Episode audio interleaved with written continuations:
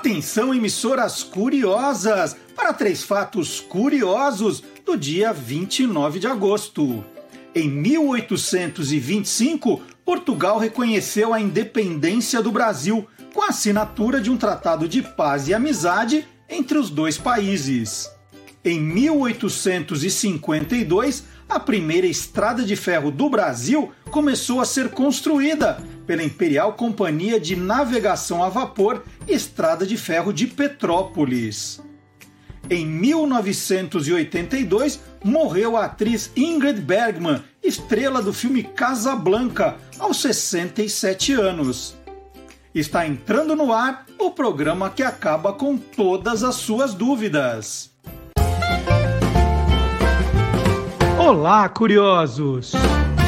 Olá, curiosos! Hoje é 29 de agosto de 2020 Está começando o seu melhor programa para amanhã de sábado. E no programa de hoje você vai conferir as seguintes reportagens, as seguintes entrevistas.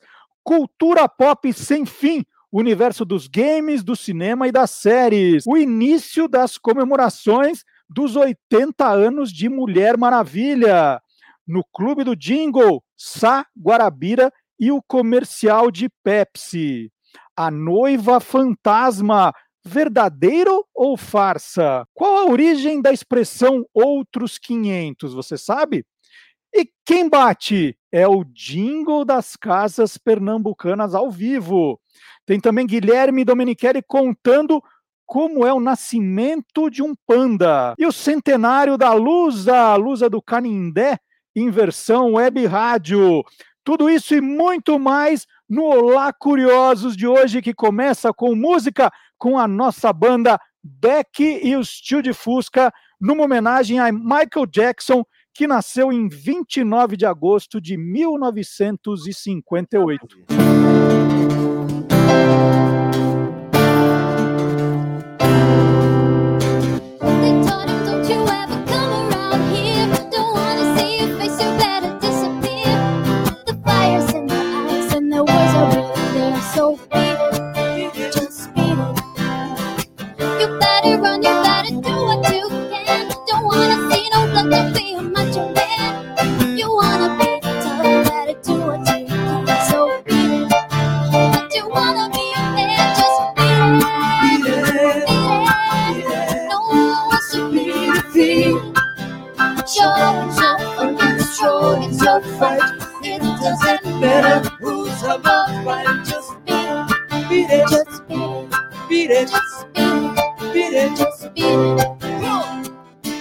Que legal, olha só, Beat It é uma canção gravada por Michael Jackson em 1982. A música ganhou o Grammy de canção naquele ano e então abrimos o programa com essa homenagem porque Michael Jackson nasceu num dia 29 de agosto, como hoje.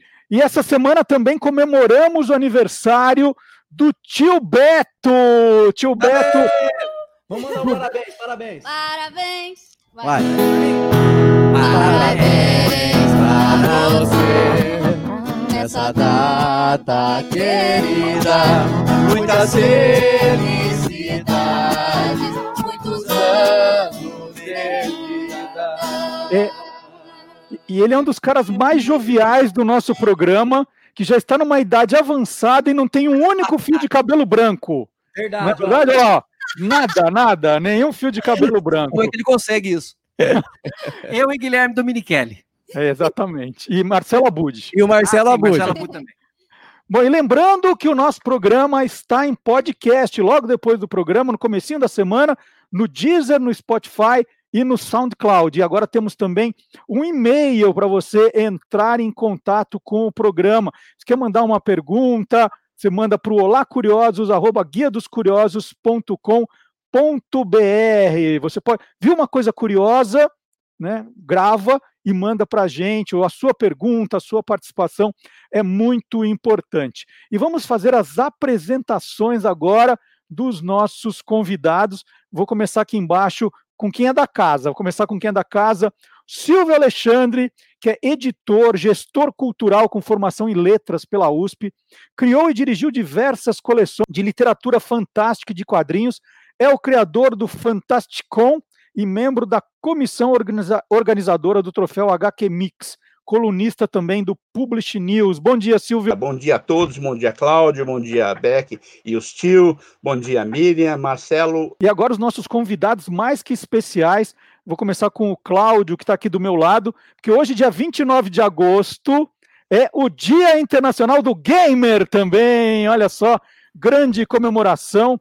O Cláudio é jornalista especializado em games. Já escreveu sobre o tema no UOL, na Folha de São Paulo, na revista Rolling Stones Brasil e em diversas revistas especializadas. Revista que, de game que não teve texto do Cláudio, a gente nem considera. Ele publicou também dois livros sobre o tema, o Pokémon Go, de A a Z, que foi o primeiro livro sobre o tema lançado no Brasil, e o League of Legends, e até ontem, até ontem às 18 horas, ele era um dos editores do The Enemy, site de games do Omelete, e ele, ele saiu para novos desafios, e até o final do programa nós vamos fazer ele revelar para os fãs, que são inúmeros, para onde ele vai. Bom dia, Cláudio. Bom dia, Marcelo. Bom dia, Miriam. Bom dia, Silvio. Bom dia, Beck e os tios de Fusca e toda a galera aí da, da equipe técnica e o pessoal assistindo. Em primeiro lugar, muito obrigado pelo convite. Eu fiquei feliz demais, porque eu já era fã do programa desde a época da rádio, agora também aqui na, na internet, e é muito legal agora estar tá aqui do outro lado da tela participando do programa, falando de assuntos que eu gosto tanto, como games. É, e, cara, é, é, é, isso mesmo, né? Essa é até uma surpresa que eu tô trazendo aqui. Ontem foi meu último dia lá no DNM, no Omelete, agora parto para novos desafios, como costumo dizer. É, Cláudio, é, da, da, lista de setores que cresceram aí na, nessa pandemia do coronavírus, o universo dos games e do streaming, né, deu a, todo mundo em casa jogando, vendo filmes. Como é que foi? Como está sendo esse mercado de games nesse momento, hein? Cara, é, cresceu muito, né? Porque quem já jogava continua jogando mais, porque tá de casa, né, nesses últimos meses. Quem não jogava começou a dar uma chance, começou a acompanhar alguns lançamentos ou a resgatar jogos antigos e casou também com esse momento de crescimento dos serviços de streaming, né? Aqui no YouTube, na Twitch, hoje em dia os próprios videogames têm ferramentas para você fazer streaming direto deles, né? Então é legal porque é, qualquer um hoje em dia pode produzir conteúdo ao vivo na internet sobre games e acaba sendo uma maneira também de você manter contato com os amigos, com as pessoas queridas. Muito bacana. E, e tudo que o Claudio está contando, nós vamos esmiuçar durante o nosso programa de hoje. E a nossa última convidada de hoje, Miriam Castro, mas vocês podem chamar de Mikan também.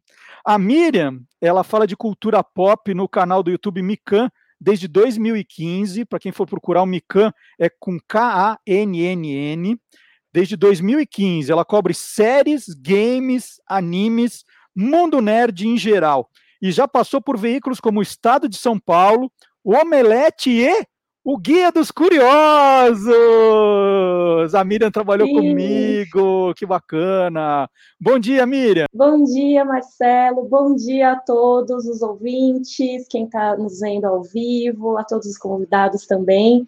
É um prazer muito grande estar aqui, Marcelo. E sim, trabalhamos juntos e faz agora, vai fazer 10 anos, né? 10 anos. Foi 2010 já. que começamos a trabalhar juntos. O tempo passa, o tempo voa. É verdade. E olha, eu jamais diria que a Miriam virá youtuber, gente. né? Ela é tão quietinha, né? Tão tímida. De repente tá lá a Miriam, 500 mil seguidores, arrebentando, legião de fãs. Que, que orgulho. Parabéns, viu, Miriam? Ai, obrigada. Mas olha, nem eu diria que eu viraria youtuber, então você estava plenamente certo. É, eu estava falando com o Cláudio dessa questão da, da pandemia, o mercado de streaming também arrebentou, né? O, Netflix, o Prime Video, nunca ganharam tanto assinante. E, e, o seu trabalho, basicamente, é ficar acompanhando tudo que eles vão produzindo, as séries, é, é assim que você, você trabalha. Isso, com certeza. Eu acho que as pessoas estando mais em casa, né, esse tempo, elas acabaram se voltando para o entretenimento como uma forma de passar é, esse tempo extra que muitos ganharam, né, que acabaram ficando sem o tempo do transporte e tudo mais, é, ou até pessoas que não puderam trabalhar durante esse período. O, o entretenimento foi uma saída muito forte E o streaming foi basicamente o único entretenimento que sobrou, né? Uhum. Nesse período todo. As pessoas não, não podiam sair para ir ao cinema, ao teatro, passear. E ficaram vendo séries e filmes nas, nas suas TVs em casa, ou jogando videogame, como o Prandoni falou. Então, realmente foi uma saída importante, até porque os streamings conseguiram manter os seus lançamentos, enquanto o cinema teve que dar uma segurada. Muitas das estreias foram canceladas ou adiadas, né? Então a gente teve é, tudo isso porque Netflix não parou, Prime Video não parou, é, eles continuaram seguindo, é, lançando as suas obras principais, né? Então, com certeza, eu consegui manter as minhas pautas rodando mesmo com a pandemia. E é isso também, que nem você mencionou, eu acompanho muito os lançamentos, eu tento não manter muito meu, meu conteúdo em cima do que é mais quente, às vezes eu faço de coisas que saíram meses atrás e não tem muito problema, mas tem algumas séries específicas que eu acabo fazendo um conteúdo episódio a episódio, por exemplo, agora tô fazendo de uma série da HBO chamada Lovecraft Country, que eu faço episódio a episódio, então é sempre acompanhando esses lançamentos também. Então, se você, se você trabalha vendo série, como é que você se diverte, Miriam? É uma questão. É uma questão bem complicada. Se tudo, tudo é trabalho, nada é trabalho, ou ao mesmo tempo, se tudo é entretenimento, nada é entretenimento, né? Eu tenho uma dificuldade muito grande em diferenciar essas coisas. Ah, o bom é dizer que a gente trabalha se divertindo, né? É verdade. É, é, é, jornalista de, turi de turismo, né? Nas férias fica em casa, qual é a graça? Bom, É vamos, verdade. vamos, vamos, vamos fazer mais música aqui, aquele momento em que você que está nos acompanhando é, escolhe qual é a música que nós vamos encerrar o programa de hoje. E nós temos uma vinheta para esse momento.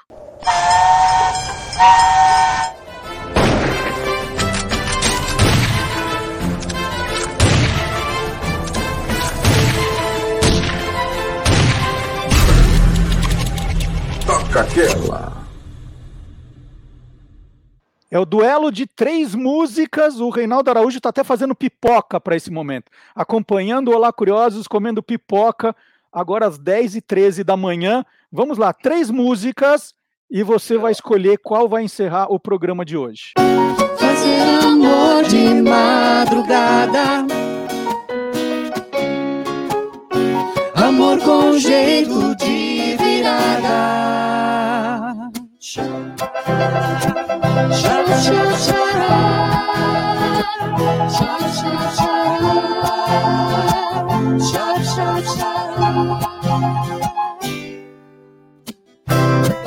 das horas, tudo pode mudar.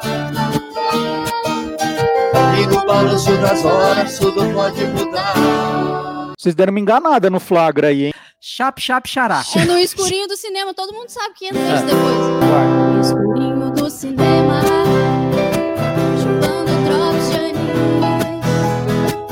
Longe de qualquer problema, perto de um final feliz. Agora sim, porque eu tava Oi, achando que pô. vocês, que vocês não conheciam essa música e estavam ignorando. Esquecemos a letra, né? É. Então vamos lá, número um, número um para votar é Pintura Íntima, música de 1984 que está no álbum Seu Espaço da banda Kid Abelha. Música número dois, Flagra de 1982, composta por Rita Lee e Roberto de Carvalho. Foi a música tema da novela Final Feliz da Ivani Ribeiro. E música 3, Beat Acelerado de 1985, está no álbum Olhar da banda Metrô. Então vocês agora aproveitem aqui nos comentários para votar. Um, dois ou três. Pode ser no YouTube, no Facebook, nós vamos contar tudo e no final nós vamos apresentar a música campeã. Deixa eu começar só com uns abraços aqui. A Patrícia Gorichi, a Gisele Erlon de Tuporanga, o Paulo Aquino, Paulo Aquino acompanhando a gente. Clóvis Henrique disse que a Miriam faz planilha no Excel para se divertir, né? Em vez de ficar vendo série. E a, é a Regiane Cassemiliano está fazendo arrumação na casa enquanto ouve o programa.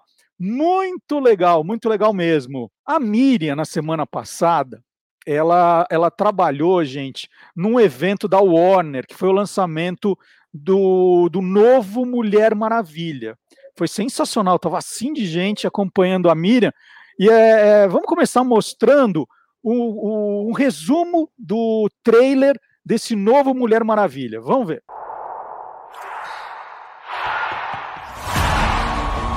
This world is not yet ready for all that you will do.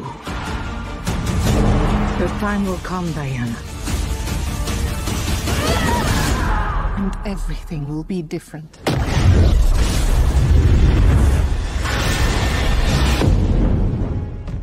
Well, now it's my turn. Get used to it.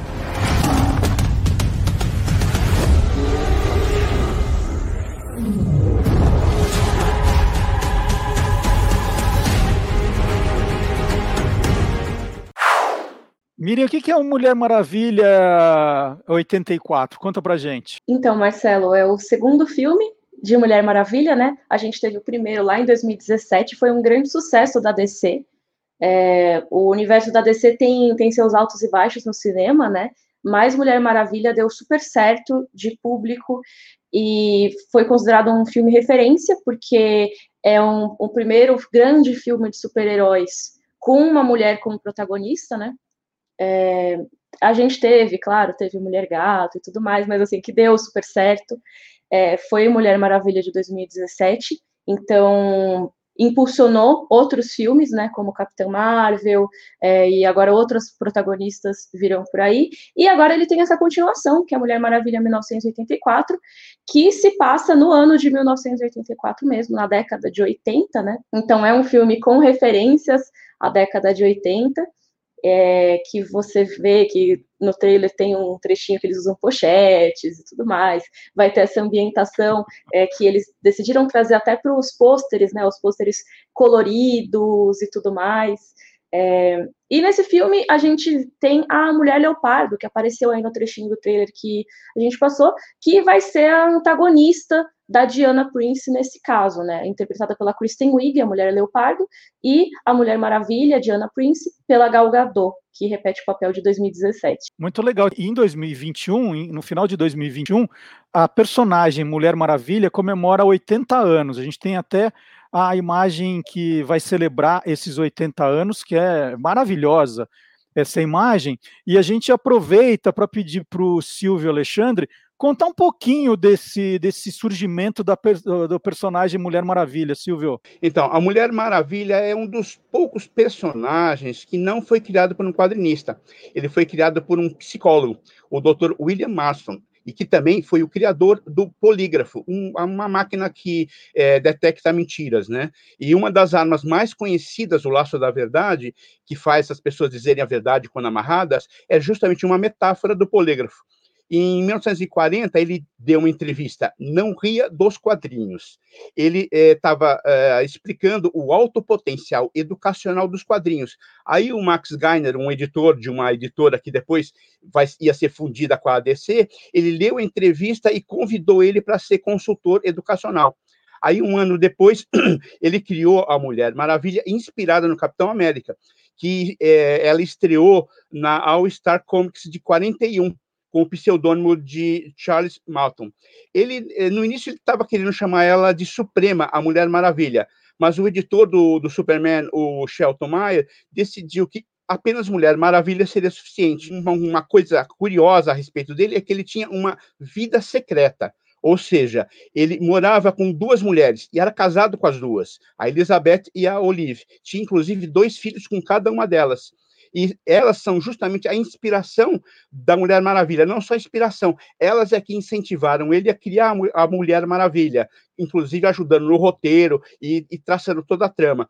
Ah, os braceletes da Mulher Maravilha que ela, que ela usa para se defender de balas eram inspiradas nas pulseiras de prata que a Olivia sempre, sempre usava e quase nunca tirava.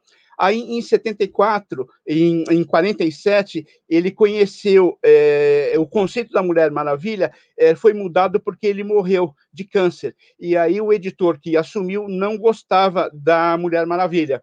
E aí aconteceu uma forma de. É, como se diz, de uma uh, mudança do paradigma da Mulher Maravilha, que só voltou depois quando uh, a Mulher Maravilha foi uh, capa de uma revista muito badalada, um marco do feminismo, a, a, Miss, a MS. Aí eles fizeram uma campanha até definir a Mulher, a Mulher Maravilha como presidente e inclusive teve depois uma série de TV com a Linda Carter de 75 a 79.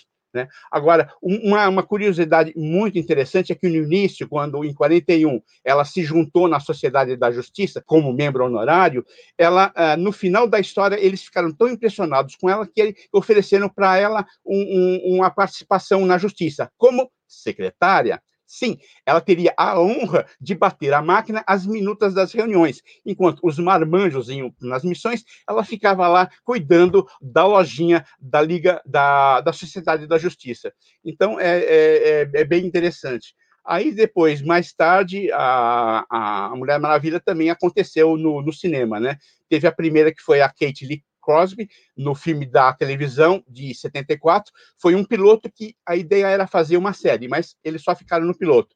Aí depois teve a série famosa da, Linda Carter, a Miss uh, Estados Unidos, entre eh, 75 e 79, e depois, em 2011, a Adrian eh, Palick, eh, que fez a arpia no Agentes da SHIELD, ela eh, foi contratada para fazer o piloto da série, e eles iam fazer uh, a, a série e acabou não dando certo. Em 2007, também teve uma tentativa de fazer o filme Liga da Justiça Mortal com a Megan Gale como protagonista. Ela fez o teste de câmera com o traje e tudo, mas por conta da greve dos roteiristas, a série, o, o filme não foi para frente. A Miriam lembra desse, desse seriado com a Linda Carter, Miriam? Opa, é da minha infância, não. É, não lembro, né? Tava longe de existir nesse mundo na, nos anos 70, né? Mas uma coisa muito legal foi que, assim, a Linda Carter, ela ainda é muito lembrada até os dias de hoje. Ela era o rosto mais conhecido da Mulher Maravilha, né? E nesse painel que teve no sábado passado, do DC Fandom, ela estava, né? Ela fez uma participação especial e foi uma fala muito bonita. Ela disse que ela não entendia muito o que era ser a Mulher Maravilha até aquele momento, porque a filha dela viu a Gal Gadot no cinema e aí ela notou como é ser a Mulher Maravilha e falou para a mãe: Nossa, agora eu entendo porque as pessoas te idolatram. Falou algo parecido com isso e ela disse que então finalmente ela entendeu por que, que ela estava é, numa posição tão importante por ter interpretado a Mulher Maravilha. E a gente tem dois momentos muito especiais, então, da Linda Carter, que é virou um ícone também da Mulher Maravilha. É, a primeira é porque depois de, de, de ter saído da série, a Linda Carter teve uma carreira de cantora também, né? Tem uma carreira de cantora ainda. E nós separamos uma imagem aqui dela cantando a música Could It Be Magic, letra de Adrienne Anderson, música de Barry Manilow, uma música de 1971, baseada numa obra de Frederic Chopin. Vamos ver a Linda Carter cantando? Spirit move me every time I'm near you, whirling like a cyclone in my mind. Sweetest darling, angel of my lifetime, answer to all answers I can find. Baby, I love you, come, my arms. Let me know the wonder of all of you. Cause baby, I want you now, now, now, and hold on fast. Could this be the magic that lasts? Então tá aí a Linda Carter. E tem um segundo momento, já que a Miriam não viu, o Cláudio tem idade de não ter visto também. A Beck, então, nem sabe do que se trata. Tem a abertura, a abertura do seriado é, Mulher Maravilha com a Linda Carter, mas com o tema na versão de Beck e o Tio de Fusca, que nós vamos ver agora. Playback.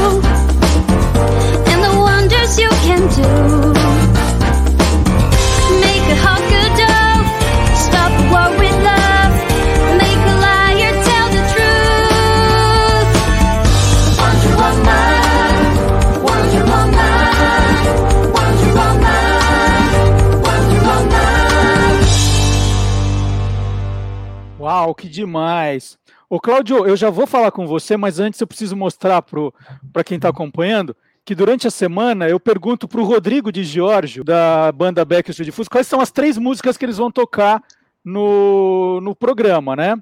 Então vem aqui, Pintura Íntima aqui de Abelha, Flagra Rita Lee e Beat Acelerado do Metrô. E quais, quais que eles tocaram, hein, Rodrigo? Ó, vai. na- a gente primeira tocou pintura íntima tá a- certo, né? a pintura vocês íntima aquela tá certo. enganada, Depois tá a certo também, né? Podem tocar beat né? acelerado, como você prometeu aqui, ó. Podemos? Vamos, Vamos, é. vamos. Minha mãe me falou que eu preciso casar, pois eu já fiquei mocinha. Procurei um alguém e ele disse: Meu bem, você quer entrar na minha? Pronto. Acontece Há um amor somente. Gente, Nós vocês não acordaram muito bem hoje, hein? Hoje vocês, estão... hoje vocês não acordaram muito bem. Era o É, então, gente, número um é pintura íntima, número dois é flagra e número três é beat acelerado, não é no balanço das horas. Resolve. Qual que é que tá valendo? O povo escolheu É, ou beat vai, acelerado vai, ou no balanço das horas. É, se, se votarem na três, eles tocam as duas, é isso? As duas, ótimo. Ah, boa, beleza. boa, boa, boa, boa. Tá bom. Ô, Cláudio, a gente tá falando das novidades é, no cinema com a Miriam, aí o Silvio emendou com Mulher Maravilha. E o que tem de novidade na área de games? É, tem, tem coisa nova saindo agora nesse, nesse segundo semestre? Cara, 2020, o final de 2020 vai ser um momento muito quente para o mundo dos games também, porque é, é momento de chegada de nova geração de consoles. É, é um ciclo sempre muito demorado, geralmente leva aí 5, 6, 7 anos. O- da última vez que a gente teve um novo PlayStation e um novo Xbox foi em 2013. Então, sete anos, né? Para agora, no final do ano, em novembro, a gente vai ter o Xbox Series X. E ainda não tem data, mas até o final de 2020 chega também o PlayStation 5. E, e os dois não tem como ser diferente, né? São aí o, o principal assunto do mundo dos games nos últimos meses, nos próximos meses também, porque a gente está curioso para saber aí qual é a data de lançamento exata deles, qual vai ser o preço, né? Porque são máquinas novas, muito poderosas, então vão ser máquinas caras também. Qual vai ser o preço aqui no Brasil? Quais vão ser os primeiros jogos, né? É, nesse aspecto, a gente está um pouco mais adiantado já com o PlayStation 5. A Sony, a fabricante do videogame, já mostrou alguns títulos de peso para o videogame. Acho que o principal destaque é o, o Spider-Man Miles Morales, que é um jogo que eles estão prometendo aí logo para o lançamento do PlayStation 5. Ele continua a história do Spider-Man que a gente já viu no PlayStation 4, que tinha o Peter Parker, né, como o, o herói. É, mas nessa sequência, nesse novo título, a gente muda os holofotes para o Miles Morales, que é um Homem-Aranha mais novo, que é, é- é até bem recente mesmo nos quadrinhos. É um Homem-Aranha que é negro e de descendência latina, então traz uma questão de representatividade legal para os games também. E é um personagem também que ficou super querido depois da animação do, do Aranha Verso, né? Que ganhou Oscar, conquistou muitos fãs aí, não só pelo Miles Morales, mas tem também a, Spider-Gwen, tem outras variações do, do Homem-Aranha. E, e ainda falando do PlayStation 5, né? Além dos jogos, ele promete inovar bastante também com, rela com, com relação ao controle do videogame, o joystick. Tanto que a Sony mudou bastante o visual, mudou até o nome do, do, do acessório, né? Os controles do PlayStation sempre se chamaram DualShock. Então, o, vídeo- o controle do PlayStation 2 era o DualShock 2, do 3 teve o DualShock 3. Agora mudou. Agora vai se chamar DualSense, porque a Sony promete muitas sensações diferentes com o controle. Então, ele vai ter um sistema de, de vibração assim mais detalhado, mais apurado. Os próprios botões vão ter um sistema de, de resistência diferente. Então, por exemplo, é, se você está jogando um, um- um jogo de aventura medieval, que você usa um arco e flecha para atacar, em alguns momentos os gatilhos do controle vão ter uma tensão diferente. Não é só apertar, vai- ele vai oferecer uma resistência para imitar a corda do, do arco e flecha. E, e assim por diante. Num jogo de corrida, o controle vai trepidar como se fosse o volante reagindo a diferentes terrenos. Então, assim, é, é- é muita novidade chegando aí e, e prometendo muita inovação também. A gente tem aqui um pedacinho também desse trailer do jogo Spider-Man para o PlayStation 5 que a gente vê agora. Okay, let's do this.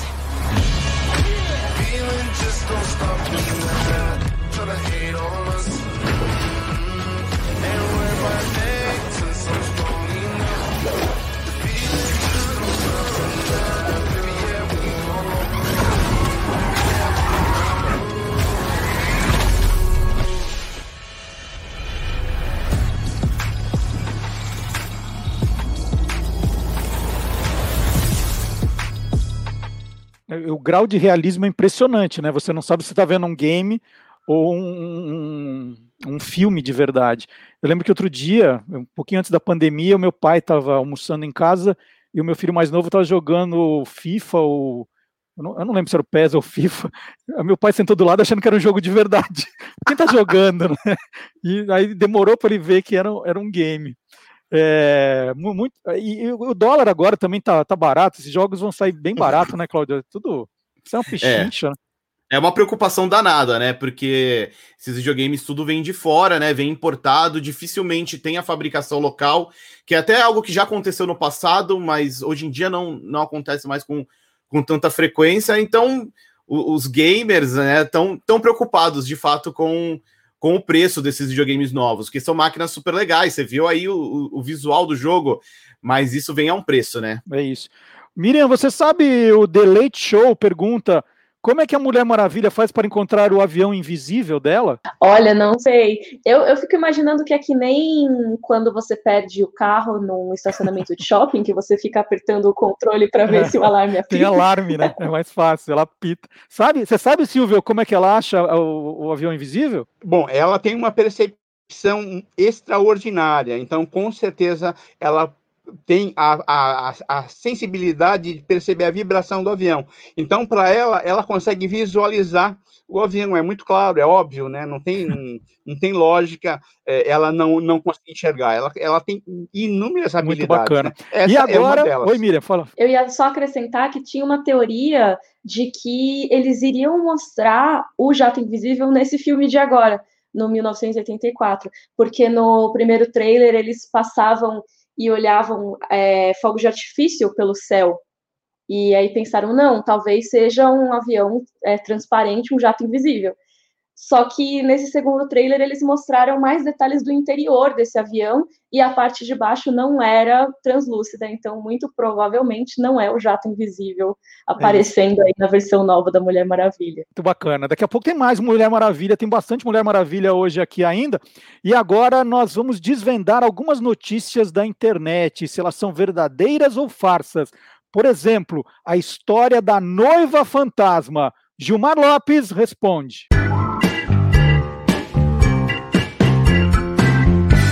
Verdadeiro ou farsa?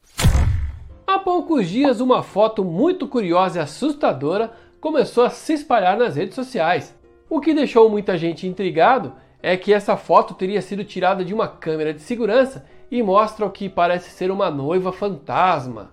Ela flutua no meio da rua e segura o que parece ser um buquê de rosas. É claro que fotos assim geram muitas dúvidas e muita gente entrou em contato querendo saber: será que isso é verdadeiro ou farsa?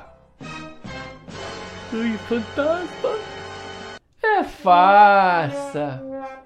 Essa suposta noiva fantasma foi flagrada na Inglaterra, mas ela não tem nada de noiva e não tem nada de fantasma. Ufa! Ainda bem, viu? Em uma outra foto tirada de outra câmera, ali próximo do local, dá pra gente ver que a moça na verdade usa um vestido longo vermelho e não tá segurando nenhum buquê nas mãos. O mais curioso dessa história é que tabloides sensacionalistas lá da Inglaterra publicaram essa foto como se fosse de um fantasma mesmo, o que aumentou ainda mais o susto da população. Então, amiguinhos curiosos, essa foto que circulou o mundo mostrando uma noiva fantasma flutuando no meio da rua é na verdade uma moça vestida aí com uma roupa vermelha, um vestido longo vermelho e não tem nada de fantasma aí. Ela tá vivinha da Silva. E aí, você quer saber se o que está rolando na internet é verdadeiro ou farsa? Então entra lá no www.e-farsas.com. E o, o nosso chat aqui está muito divertido. Eu já, eu já te chamo, Silvio. É, o Albertino Viveiros pede para mandar um abraço para a esposa dele, a Conceição, que está fazendo aniversário hoje. A Dolores Pérez, ela tem a resposta certa. Como toda Mulher Maravilha, ela é extremamente organizada, então sempre sabe onde deixou o avião. É muito simples. O César Monteiro diz assim: ó, a invisibilidade do veículo ocorre graças à tecnologia do metal Amazonium, com o qual foi fabricado encontrado somente em Tesmicira e visível apenas pelas Amazonas locais. Di- Diga, Silvio, o que, que você quer complementar? É, é que no início, quando a Mulher Maravilha surgiu em 41, ela não podia voar como hoje ela pode. Hoje o poder dela permite que ela voe. Então, eles precisavam fazer que ela se locomovesse pelos lugares. Aí o Marston criou justamente o avião para que ela pudesse é, fazer esses voos. E tinha que ser invisível, obviamente, porque eles estavam na Segunda Guerra Mundial lutando contra nazistas, etc. Então, obviamente, eles não podiam ser detectados. Então, foi criado esse avião. Só que depois, mais tarde, quando ela, quando ela adquiriu os poderes de poder voar, o avião deixou de ser inútil. Então, ainda é, é, é, tem várias histórias que a gente não consegue ter a aparição do avião exatamente porque ele sumiu das histórias durante um bom tempo. O Cláudio, tem uma, tem uma pergunta para você aqui, mas eu aproveitei o, a matéria do Gilmar Lopes para pegar um videogame. Ó. É, é- é quase a mesma tecnologia do PlayStation 5. É um Atari, é um Atari, ali. ó. Ó, tá na caixa ainda, ó. Tá Mas aqui inteirão, é tá réplica, novinho. Na verdade, que eu comprei recentemente, ó. Mas tá. É bom que ele já vem com um monte de jogo na Opa, memória, né? Tem um monte mesmo. Não tem que ficar soprando a Tem fita. um monte aqui, ó. 75 jogos. Nossa. Esse é bom, viu? Tá na caixa. É, o Lucas Candy te pergunta: você acha que dá para fazer um jogo da Mulher Maravilha igual aos jogos do Batman? Nossa, com certeza, com certeza. Ela é uma personagem incrível, é, te- tem um, um- um elenco de poderes muito legal. Eu acho que daria para fazer um jogo da Mulher Maravilha muito bom, no estilo do que a gente viu recentemente com o God of War, por exemplo, em 2018. Que inclusive é uma franquia também, é, a, a Miriam até que concordou, né? É, é- é uma franquia que mexe muito com, com mitologia grega, que é algo que a Mulher Maravilha também mexe muito, né? A mitologia grega, romana. É, eu acho que seria perfeito. é, depois de todo o sucesso dos jogos do Batman, o que eu gostaria de ver era um jogo da, da Mulher Maravilha. Acho que funcionaria super bem. A, a- a Miriam, a gente tá falando muito de streaming, de cinema com ela, mas ela é gamer também, né, Miriam? Sim, eu jogo bastante também. Não tanto quanto o Prandoni, né, que joga profissionalmente, mas eu sou bem entusiasta dos jogos. Eu acho que um jogo da Mulher Maravilha seria muito legal também, talvez uma coisa. É que o Batman, os jogos da série Arkham tem um pouco isso, mas é um pouco mais de ação no fim das contas, né? Mas eu já fico imaginando uma história da Mulher Maravilha de adventure mesmo, Uhum. ela tendo que resolver os enigmas, é, interrogando as pessoas, usando o laço da verdade. Acho que seria muito legal um jogo mais de lógica, sabe? Até, lógico que com seus momentos de ação, talvez, para ser aquela coisa que empolga a gente também, sempre, né? Mas acho que ia ser muito legal uma história de detetive da Mulher Maravilha. Muito bacana. E não esqueça, você que está entrando pela primeira vez no canal do Guia dos Curiosos, aqui no nosso programa, de se inscrever, né? De também apertar o botão do sininho para ser avisado sempre que alguma coisa nova estiver entrando no ar, é importante. Deixe seu comentário, seu like. É tudo isso que a gente tem que pedir, né, Miriam? É isso? Tem que É pedir isso, like. comentário, like, ativar o inscrever. sininho. É isso. Eu que eu- Compartilhar com os amigos. Tô fazendo checklist aqui, acho que eu pedi tudo. Compartilhar com os amigos. Tem o link aqui em cima do programa, depois você pode mandar. Ele é automaticamente publicado também. Você fala assim, nossa, acordei tarde, perdi o horário, eu entrei na metade. Não, depois dá para assistir todo o resto. Não é que passou, passou. Não, vai ficar para sempre. Aí, inclusive agora estamos publicando também no canal os quadros separadamente dos colunistas. Tá ficando um canal bem, bem bacana. Ô Miriam, estão querendo me processar aqui nos comentários, dizendo que você falou que trabalhou comigo há 10 anos e era trabalho infantil. Conta qual é a sua idade, vai. Eu sei que não é educado, mas só para me, me safar dessa. Qual é a sua Assim, idade? apesar de- dessa carinha jovem, É, não, não tão mais jovem assim, eu tenho 27 anos, gente. Tá Então, vendo? 27. eu comecei a trabalhar com o Marcelo quando eu era estagiária, eu tinha 17 para 18 anos. Então, não foi trabalho infantil, Tá já vendo? estava na faculdade. Comecei cedo na faculdade, mas não era tão criança assim também. E o Cláudio, qual é a sua idade, Cláudio? Eu, recentemente, eu fiz 35 anos, no começo de agosto agora. 35. Silvio, eu não vou perguntar a sua, porque é parecida com a minha, e a gente tá nessa faixa mais ou menos. Mas eu perguntei a idade, porque o César Monteiro, ele resolveu falar sobre influenciadores nas redes sociais que já não são tão jovens assim. Vamos ver? Olá, curiosos. Vocês sabiam que existe um grupo de idosos que está fazendo maior sucesso nas redes sociais?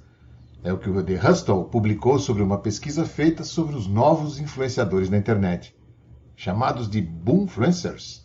São pessoas com mais de 45 anos que agora representam 17% das visualizações de vídeos no YouTube, o que não é pouco, e representa um aumento de 55% em apenas um ano. Vamos ver alguns exemplos dos creators que chamam a atenção desse público? Hey everybody, I'm Rick Beato. On today's Everything Music, it's the top 20 electric guitar intros of all time. Now, Esse é o meu preferido, professor de música Rick Beato. Aos 57 anos, conquistou 194 milhões de visualizações no canal Everything Music. Seu vídeo Top 20 Guitar Intros of All Time bateu a marca de 4 milhões de views.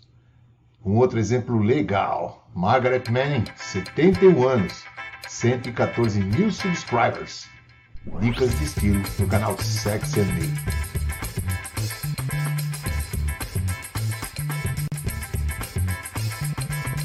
Mas quanto ganha esse pessoal?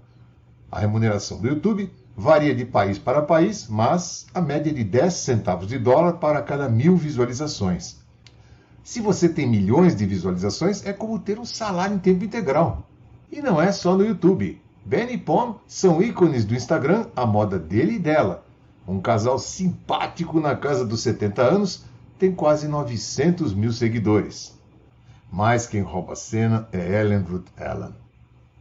Ela tem 183 mil seguidores, já é personalidade no Twitter e no Instagram e assinou até contratos de publicidade. Yo! Yeah, yeah, yeah. Hi! Grandma's back. I'm Batty Winkle. I'm here to say I'm the baddest grandma that ever came your way. When I come to the doctors, I bring my swag. Tem até no TikTok. Chunja, 74 anos, se divertem com os memes da plataforma. Chamaram até a atenção da Zara para mostrar que todos podem fazer compra também na loja online.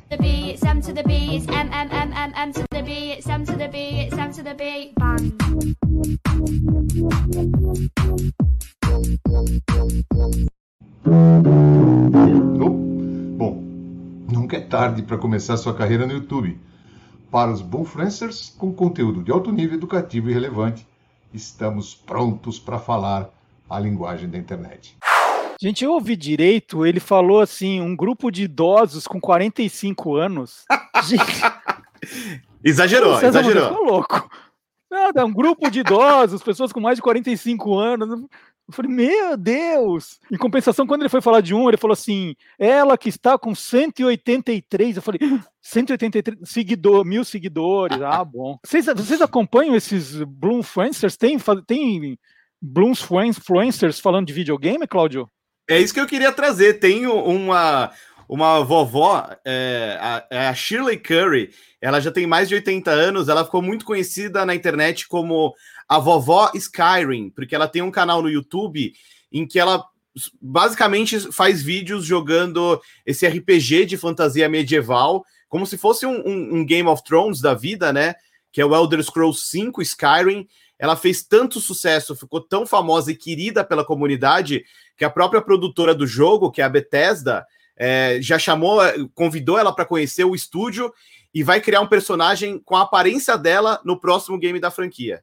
Olha que sensacional essa história. É, e, e, vale lembrar também, já que a gente está fazendo aquele momento é, para o nosso fã, né, que já pediu para se inscrever, para seguir, para acionar o sininho, já pediu para dar o like, pediu para ficar comentando o programa aqui, que a gente está tentando acompanhar as mensagens também. Lembrar que às quintas-feiras, às oito da noite, tem um quadro especial do Magalhães Júnior.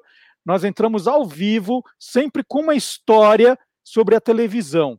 Na quinta-feira passada, no Quem Te Viu, Quem TV, o Magalhães Júnior contou a história do Sabatinas Maisena. Nunca tinha ouvido falar nesse programa, um programa dos anos 60, um programa divertido que era justamente para é, aqueles programas de conhecimento é, para estudantes. Então, perguntas e respostas difíceis até, e ele aproveitou para contar a história de outros, né? Como Quem Sabe Sabe, É Proibido Colar. Um programa muito divertido, muito especial, começando com Sabatinas Maisena.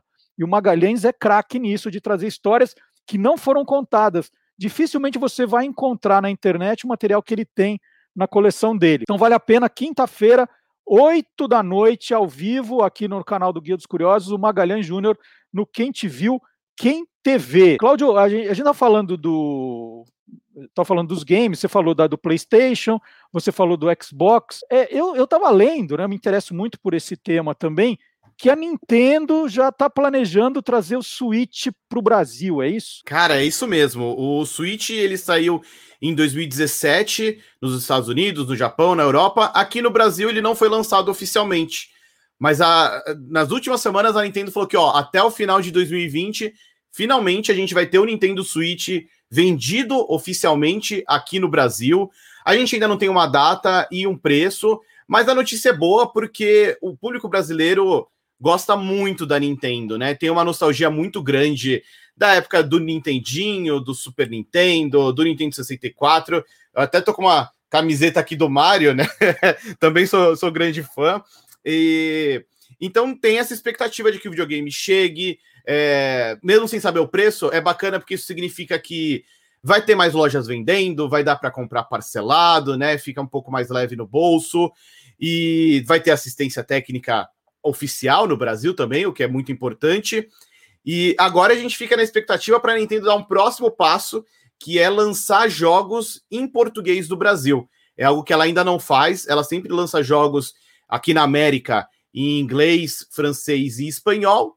Tá só faltando a gente aqui com o português. Sabe que no, no Natal de 2017, é, o meu filho Antônio queria o Switch de todo jeito. Hum. E aí nós íamos viajar para os Estados Unidos, falar, gente, então eu te dou de eh, juntar o aniversário que ele faz em outubro e o Natal eu te dou o Nintendo Switch. Então nós vamos é, comprar uh, nos Estados Unidos. Não tinha aqui no Brasil, o que tinha era aquele, aquela coisa que muito traziam caro. escondido, muito caro. Nós deixamos para comprar no final da viagem, que a última, a, a última parte era Chicago. E aí eu falei, olha, tranquilo, nós vamos passar quatro dias em Chicago e a gente já no primeiro dia já compra, né? Tranquilo. Hum. E aí nós fomos uma Best Buy, né? Que era perto do hotel, né? E ele ansioso, né? A viagem de 20 dias, e ele ansioso por esse dia do, do, do Nintendo Switch. Nós chegamos lá, o cara falou: não, isso chega e é assim, ó. Evapora, acaba, né? Não é assim. Eu falei, nossa, e o coitado ali, né? Que ele, era aniversário de Natal, os dois. E aí não, e a gente começou a procurar em todas as lojas. A viagem acabou virando só para em loja de eletrônico.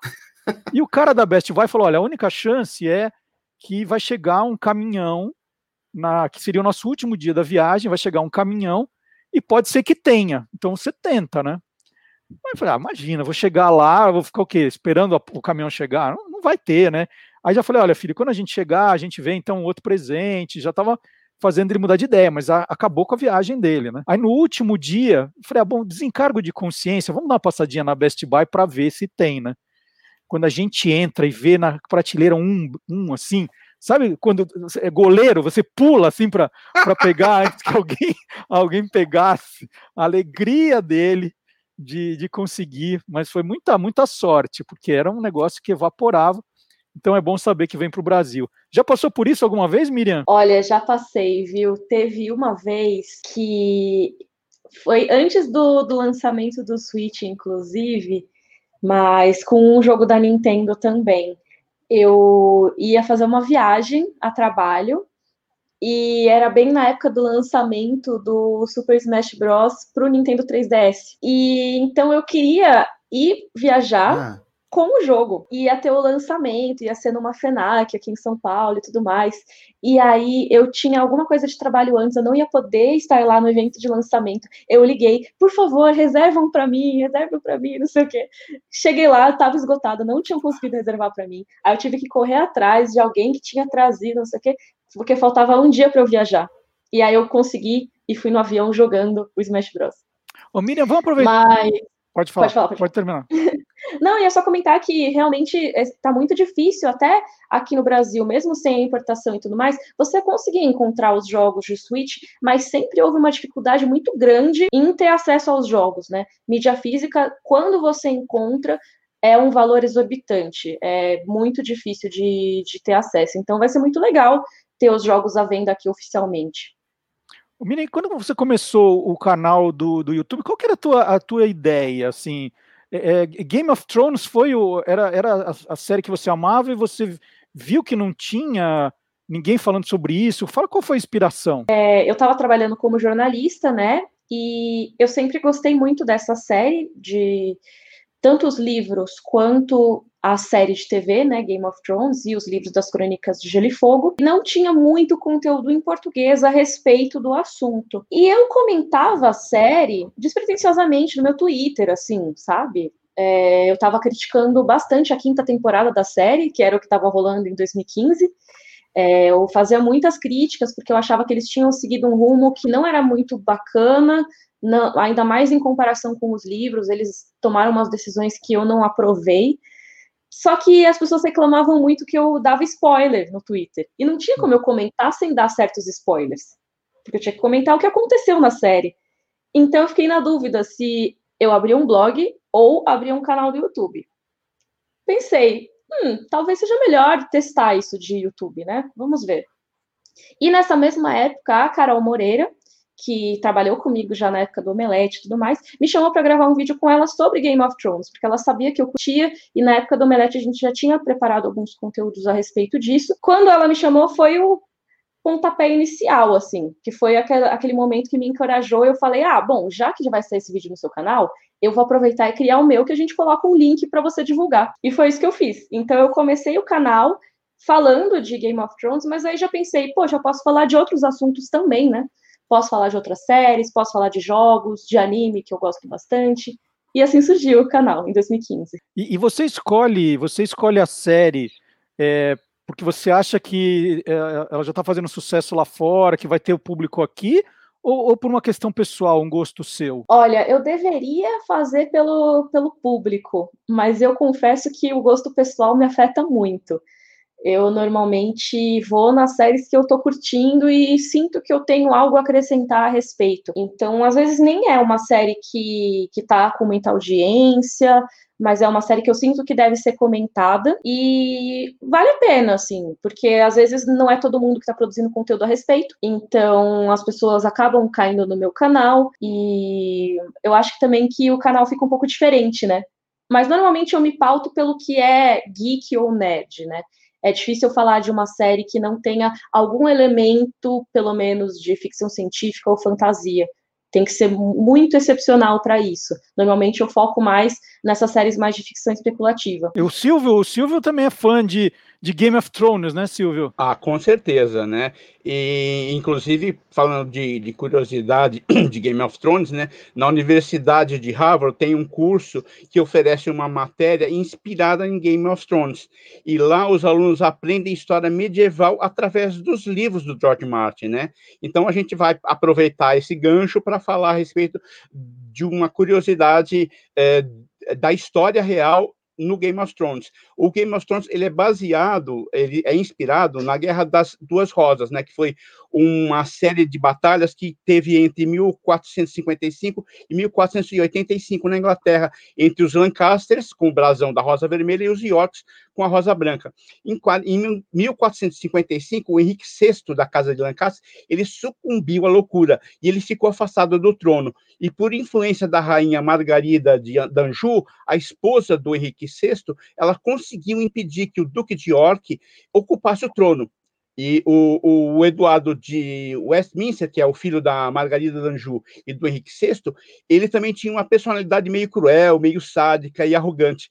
E ele foi morto com apenas 17 anos. Então, por aí vocês veem o, o tipo de ligação que existe entre a história da Guerra dos Tronos e a Guerra das Duas Rosas, onde o Martin admite que acabou se inspirando Tem- em algumas deixa- dessas situações, né? Conta, conta mais alguma, conta mais alguma, vamos lá. Se quiser, a gente pode. Ó, a- a- a- tem, tem a muralha da, da, da Torre Negra, né? Que é baseada nas- na muralha de Adriano, lá na Grã-Bretanha. Ela era uma estrutura que servia para defender. eh, contra os bárbaros, né? É, ela foi erguida no ano 100 eh, DC e, e ela era, ela, eh, além do propósito militar que ela tinha, obviamente que era uma afirmação do poder e demarcava os limites entre os romanos e as terras bárbaras, né? Então essa ah, muralha da Torre Negra é baseada justamente na muralha de Adriano, que ficava, eh, ela tinha 120, 120, eh, 120 quilômetros de comprimento, ia de uma costa a outra da, da Inglaterra, Tem- né? tem- Mais, mais uma, outra? vai, mais uma. Então, a caminhada da vergonha da Cersei, né? Ela, ela, essa humilhante caminhada dela, ela foi inspirada na história real de, da Jane Shore, nos anos 1500, né? Ela era amante do rei Eduardo IV da Inglaterra, e ela foi punida depois que o rei morreu. Ela foi acusada de adultério pelo Ricardo III, o irmão do rei, e forçada a andar vestida apenas de camisola pelas ruas de Londres com uma vela nas mãos. Então, Mais uma, algumas- Silvio, mais uma, mais uma. Vai. Poxa vida, poxa vida. Bom, então, para Mikan, que é grande fã também de Harry Potter, que eu sei, tem a. a foram até hoje 13 atores que atuaram em Harry Potter que também fizeram atuação no Game of Thrones. E para homenagear todos eles, a gente pode destacar a Michelle Farley, que foi a matriarca dos Stark, a forte e orgulhosa Catelyn Stark, que poucos sabem, mas ela foi a dentista a senhora Granger, a mãe da Hermione no Harry Potter e as Relíquias da Morte, parte 1. É isso, né? Tá bom? Tá bom? Então vamos nessa. E, e, e e aqui, olha, você conhece a rainha da Inglaterra? Eu vou te mostrar uma foto agora. aqui. Rainha da Inglaterra com, com um trono bem estranho, ó. Você tem. Então, foi, uma visita que ela fez com, com, com o rei, ela foi, com o rei Philip, ela foi eh, visitar o set de filmagem na Irlanda do Norte, aonde eram feitas as filmagens do Porto Real. E ela deu uma olhadinha muito discreta, sentiu aquele desejo incomensurável de sentar, mas resistiu e não sentou. Ficou ali firme e forte, como uma boa rainha, mas que deu vontade dela sentar, deu. O, o Silvio mandou bem, Miriam? Mandou muito bem. A caminhada da Cersei, eu não sabia, por exemplo, que tinha uma inspiração real. Da guerra, das Guerras das Rosas, né, é, já é bastante conhecido, George R. R. Martin comenta bastante, e é muito interessante porque o Tyrion Lannister, se não me engano, tem alguns paralelos com o Ricardo III, que foi quem o Silvio comentou que causou essa caminhada da vergonha histórica mesmo por ser uma pessoa que foi acusada de ser é, um conselheiro malvado, que só queria o poder e tudo mais. E, e com certeza o George R. R. Martin ele vai, ele pega, né, detalhezinhos da história para montar essa ficção dele que fica tão interessante também porque acho que uma das, um dos elementos mais interessantes das crônicas de Gelo e Fogo que foram transpostas para Game of Thrones é que os personagens têm essa característica humana muito forte, né? E o que, que é melhor para interpretar esses personagens tão humanos do que você pegar coisas que humanos reais fizeram ao longo da história e que nos chocaram, né? São ações complicadas e chocantes, mas que aconteceram mesmo, então acabam se tornando mais verossímeis. Muito bacana. É, vou aproveitar agora o momento de colocar vocês num grande desafio, né? Tá todo mundo na zona de conforto aí, falando do que entende, mas agora tem a hora de testar os conhecimentos dos nossos convidados. E você em casa, você que está no supermercado, você que está onde estiver, pode participar com a gente. É hora do Curioso Game Show. No Curioso Game Show, o quadro é na fitelinha, é um desafio de cinema. Cláudio, Silvio, Miriam, Rodrigo, Beck, Beto e Fião. Eu vou dar 10 dicas de um filme, começando das mais difíceis para as mais fáceis, e vocês têm que adivinhar que filme é esse. Pelas contas, todos vocês já tinham nascido na época desse filme, tá? Então, alguns eram crianças ainda para ter visto, mas pode ter visto depois no streaming. Tá, toda hora tem esse filme. É, quando vocês souberem, vocês escrevem no papel o nome do filme e qual foi a dica usada por, por vocês. Né? Eu, eu adivinhei na número 3, eu adivinhei na número 5, eu adivinhei na número 7, e no final a gente vê quem usou menos dicas para adivinhar. O pessoal aqui do, dos comentários, né, do chat, está adivinhando na terceira e na quarta, hein? Então vamos ver se vocês, vocês estão afiados. Ó, ó, Sérgio Regina, claro, de Sorocaba estão participando. Luciano Ribeiro de Belfor Roxo, no Rio de Janeiro, o Bruno Zeidan, Vitor Ferraz, meu amigão de escola, Ana Samara, Maite Lara Nunes, Irene Ercolino de Criciúma, é o Brasil inteiro aqui com a gente. Vamos lá. Alternativa 1. Filme que estreou no Brasil em 19 de maio de 2000. Não? Número 2. Filme com 155 minutos de duração. Não, também não. Número 3. Filme considerado marco do cinema histórico. Não? Não, não, não. Número 4. Teve 12 indicações para o Oscar. 12 indicações para o Oscar, ainda não? O ator, número 5, o ator principal nasceu na Nova Zelândia. O ator principal nasceu na Nova Zelândia. Gente, achei que nessas vocês já iam adivinhar, hein? Número 6. O filme é do mesmo diretor de Alien, Blade Runner e Thelma e Louise. O Beto diz que já sabe na 6. Na 5? Na 5. É o único que está consultando o Google ali. Número 7. Ganhou o Oscar de melhor filme. Número 8. A ação se passa no Império Romano. A Miriam já sabe, o Cláudio já sabe, o Silvio já sabe? Também já sabe. Número 9. O personagem principal é Maximus Decimus Meridius. E última dica, número 10. Russell Crowe é o ator principal. Vamos perguntar para os nossos convidados o que eles responderam. É, Cláudio, o que, que você respondeu, Cláudio? Microfone do Cláudio. Gladiador, Dica na dica 8. 8. Miriam, o que, que você respondeu, Miriam? Gladiador na dica 7. Minha letra tá meio feia, mas foi a pressa. Silvio, o que, que você respondeu, Silvio? Gladiador na 5. Gladiador na 5. E o Beto, o que, que respondeu, Beto? Microfone. Gladiador na dica número 5. Muito bem, a resposta Na certa. dica 2 eu. É, a resposta certa é Gladiador. Muito bem. E a gente tem aí um pedacinho do trailer de Gladiador para a gente relembrar.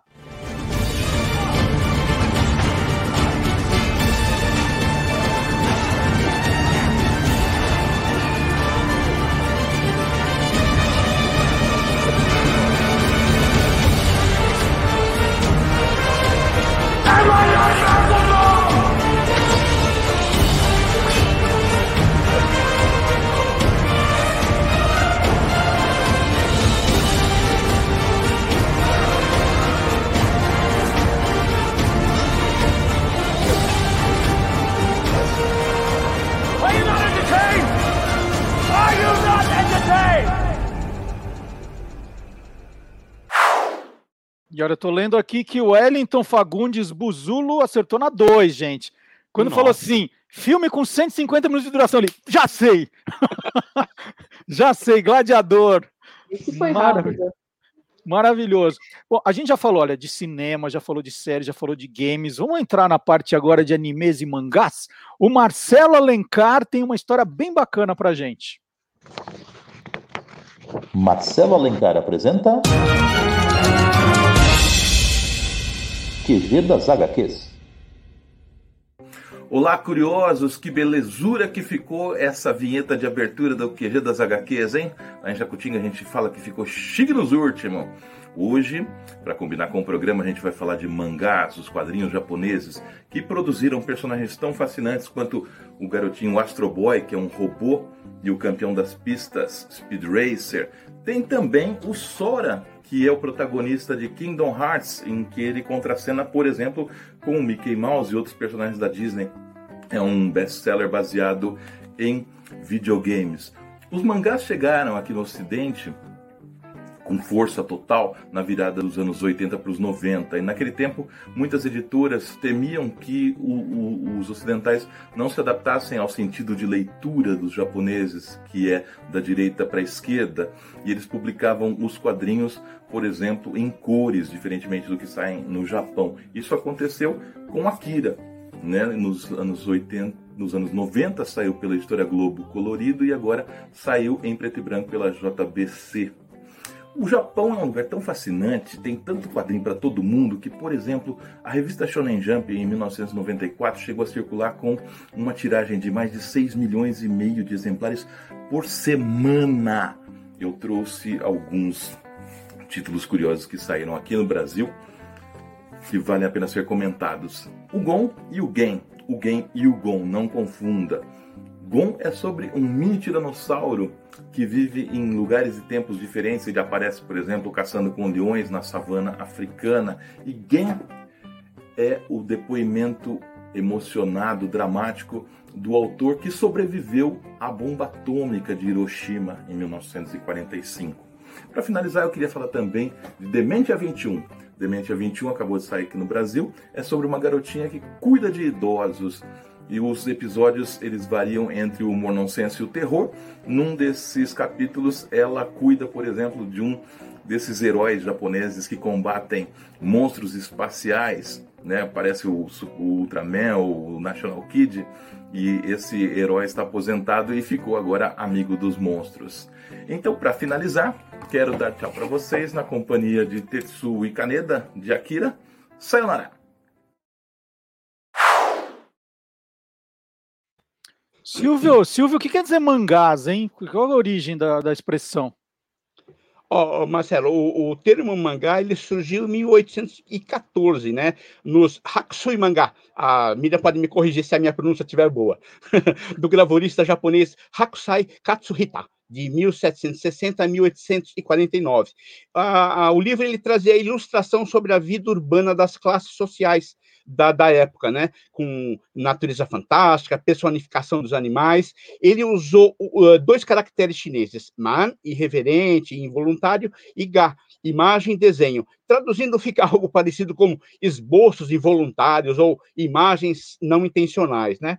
É, mas o Hakusai, na verdade, ficou muito famoso mesmo com uma série de xilogravuras que ele fez, chamada As 36 Vistas do Monte Fuji. E a mais badalada e conhecida é o desenho A Grande Onda de Kanagawa, né?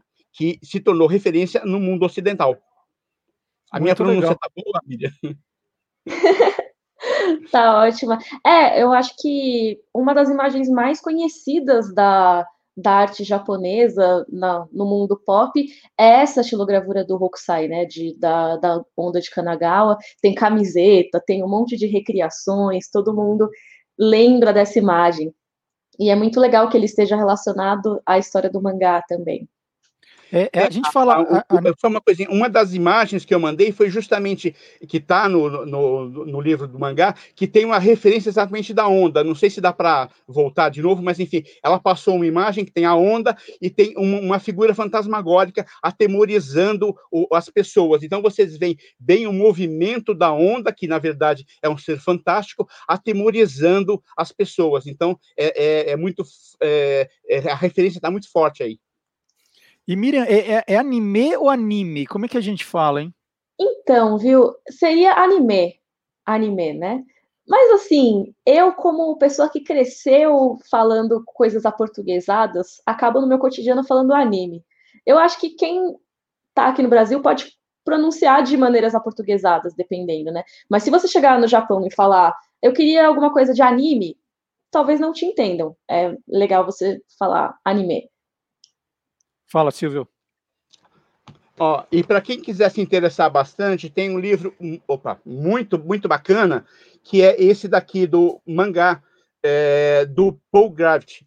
Foi um, um livro que na época da Conrad eu estava trabalhando lá e que é assim é uma referência hum, fantástica. Ele mostra e traça um painel incrível e mostra como para o japonês é muito importante o, man- o mangá. É uma indústria extraordinária de milhões de dólares. Eles têm fortuna e, e a cultura japonesa tem, tem muita relação com o mangá. Hai. Miriam, e dos, dos animes, os animes, qual, qual que você gosta de falar no, no, no canal? Seus preferidos quais são? Ai, olha, eu sou uma grande fã do estúdio Ghibli, que também eu falo com a pronúncia meio nada a ver, né? Seria Ghibli em japonês, ou se você quiser pegar da origem da palavra italiana, seria talvez Ghibli. Eu falo Ghibli porque é uma mistura um pouquinho aí dos dois, mas é o estúdio de animação é comandado pelo Hayao Miyazaki e pelo falecido Isao Takahata, que fizeram algumas das animações que marcaram a minha vida, os longas animados do Estúdio Ghibli, o único anime, a, anime a ganhar o Oscar de melhor animação, que foi A Viagem de Chihiro. Então, eu gosto muito de falar a respeito deles no meu canal. Mas eu também falo de séries animadas, né, de temporada, frequentemente.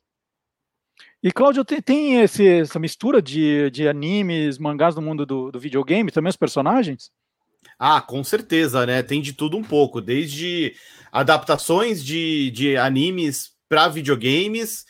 O, o contrário também, né? Tem muito jogo de videogame que acaba ganhando sua versão animada, é, e muita coisa que a- acaba é, é, se diluindo, né? É difícil você ver onde começa um e termina o outro, porque é, muito do mundo dos videogames foi criado e foi moldado pela cultura japonesa, né, pela indústria nipônica. A gente tem aí expoentes, né, como a Nintendo, a Sony, a Bandai Namco.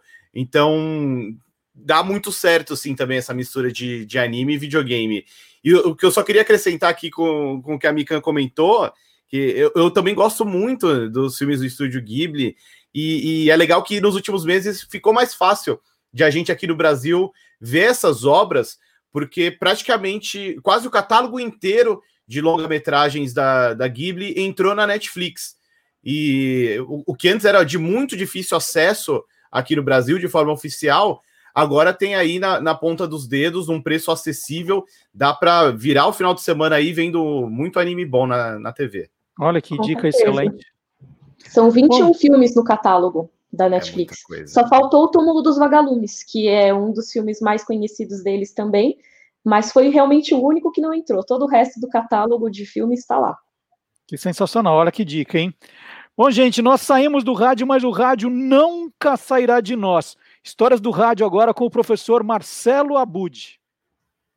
Interferência. Interferência. Olá, curiosos, tudo bem?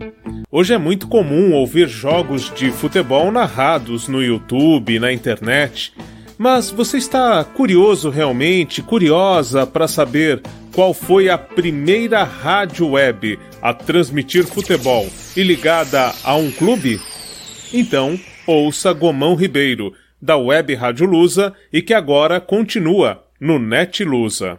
Olá, curiosos, tudo bem com vocês? Bom, eu sou Gomão Ribeiro, sou jornalista, narrador esportivo e hoje vou falar um pouquinho sobre a primeira web rádio a narrar futebol. E mais do que isso, uma primeira web rádio a narrar futebol exclusivamente de um único clube, a Web Rádio Lusa, que surgiu em 2008 com ideia do Guilherme Assunção e a assessoria de imprensa do clube, né, da Portuguesa, clube por qual eu, Guilherme, torcemos, e nós demos início a esse projeto que durou 10 anos. Nesse período conquistamos alguns prêmios da categoria na Associação dos Cronistas aqui do estado de São Paulo e vimos crescer os ouvintes de todo o mundo, porque via internet fica muito mais fácil de você ter contato com a galera.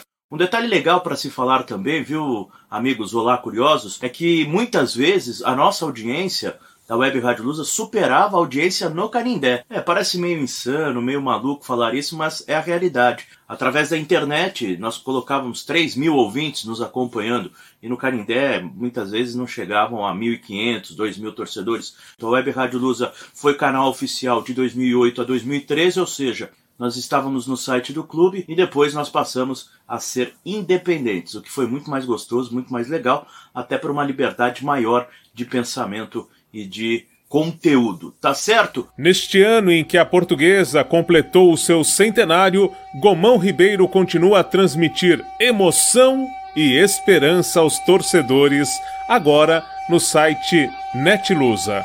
Um grande abraço e continue ligado em nossas peças raras.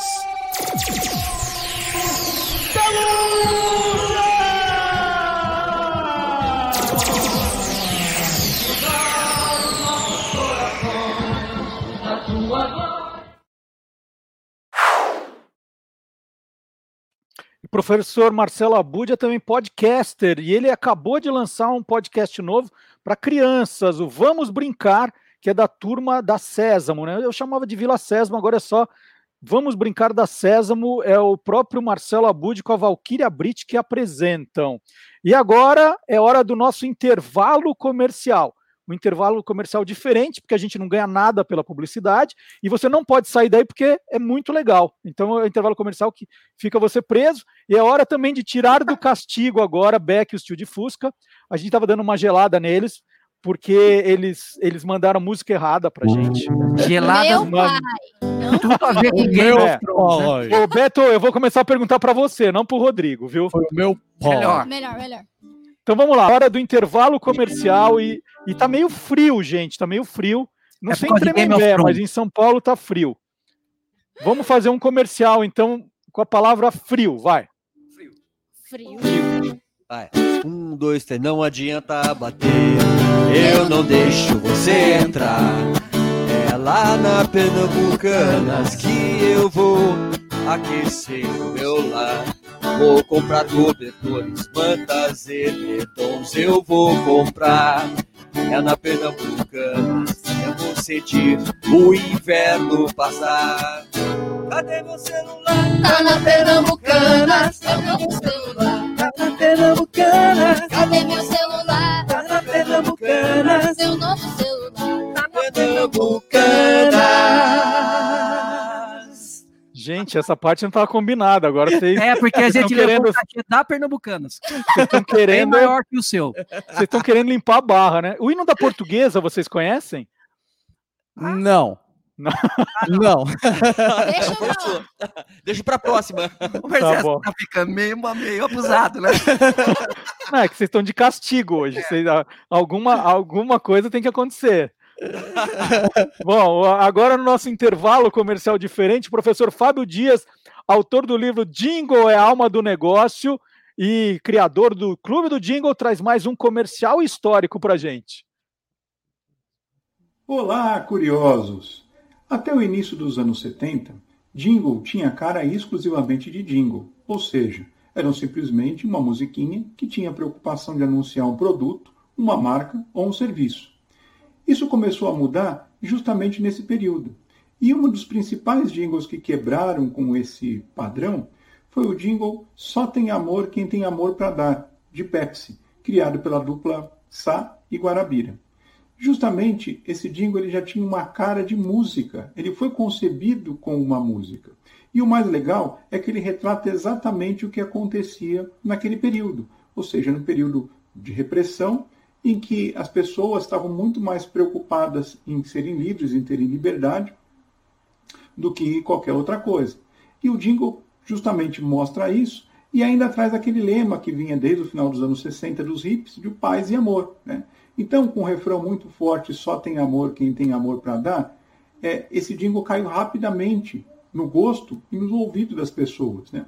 E o mais curioso é que o processo de escolha dele pela agência que atendia o refrigerante foi feito da seguinte maneira. Eles haviam recebido jingles de várias produtoras, né, de vários criadores, e deixavam eles tocando na agência para decidirem qual iriam utilizar na campanha. E um dia, sem querer, é, flagrar, flagraram a faxineira da agência cantando espontaneamente o refrão do jingle. Né? E aí perceberam a força que ele teria. Hoje existe tanta gente que quer nos modificar. Não quer ver nosso cabelo assanhado com jeito. Nem quer ver a nossa calça desbotada. O que é que há? Se o amigo está nessa, ouça bem.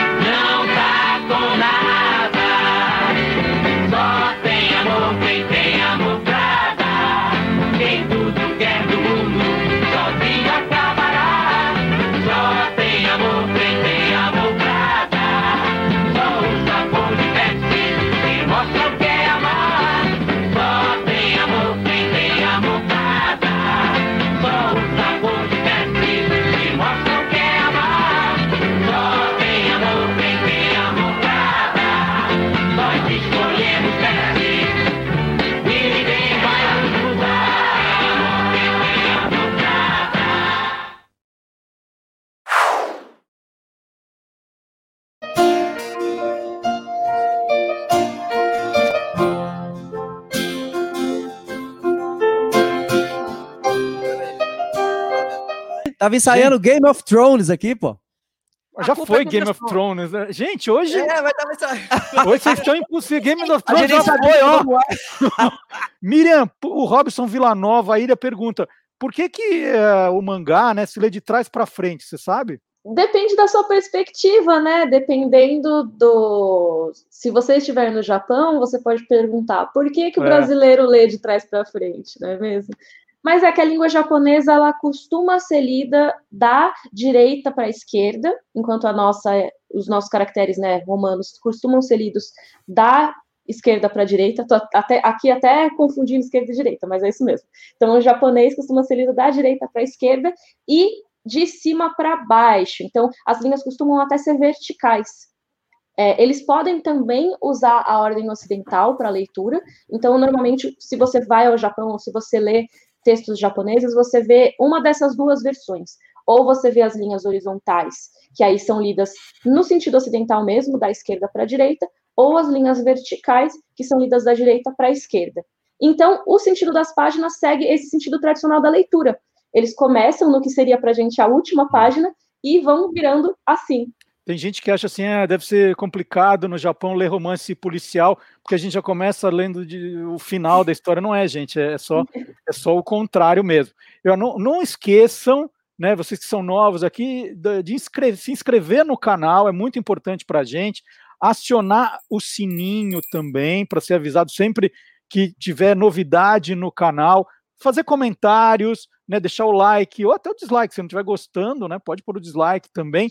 E tem o nosso chat aqui também que a gente está acompanhando a troca de mensagens. Virou uma grande comunidade, as pessoas já se conhecem, já estão combinando quando acabar a pandemia de se encontrar. Que bacana isso. O Cláudio está com a camiseta do Super Mario. Vamos contar, ah, Cláudio, que eu te contei uma curiosidade que você não sabia do Super Mario essa semana? Conta aí. Pois é, rapaz, tem o tema do Super Mario Bros, né, que é super tradicional. Inclusive, nesse ano tá completando 35 anos. É, é um tema super famoso, composto pelo Koji Kondo para o jogo do Nintendinho, então ele é bem simples, bem rudimentar. O que eu não sabia e o Marcelo me contou é que essa música ganhou uma letra oficial né? Até a Nintendo lançou um vinil no Japão na época, lá nos anos 80, que tinha essa letra. É, ela não chegou a aparecer nos jogos, mas assim, foi o que eu comentei com o Marcelo. Se a Nintendo lançou até um vinil, é oficial, né? E a gente vai ouvir um pedacinho para mostrar que é verdade.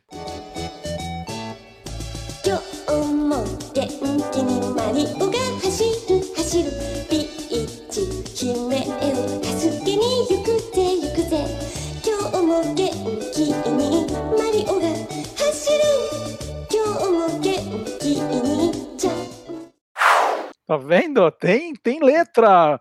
A Miriam entendeu tudo, Miriam? Olha, eu diria que eu entendi uns 80%. Vai, meu japonês está bem enferrujado, mas ó, hoje também o Mario está correndo feliz para resgatar a Princesa Peach, que é basicamente o que o Mario faz. Que legal. E vamos continuar com a música oriental. É hora do papai não sabe tudo. Papai sabe tudo. Papai não sabe tudo. A banda sul-coreana BTS alcançou um recorde essa semana com o clipe da música Dynamite, lançado 21 de agosto.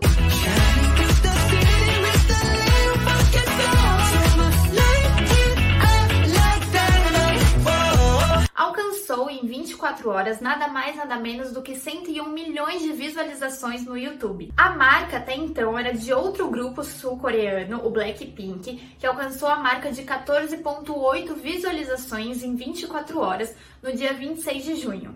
O ranking dos videoclipes mais vistos em 24 horas no YouTube segue dominado por essas duas bandas de K-pop, BTS e Blackpink, tendo apenas a cantora americana Taylor Swift entre os cinco maiores. K-pop é a abreviação de Korean Pop, uma forma moderna de se descrever a música pop sul-coreana, que mistura o pop, o hip hop e o eletrônico.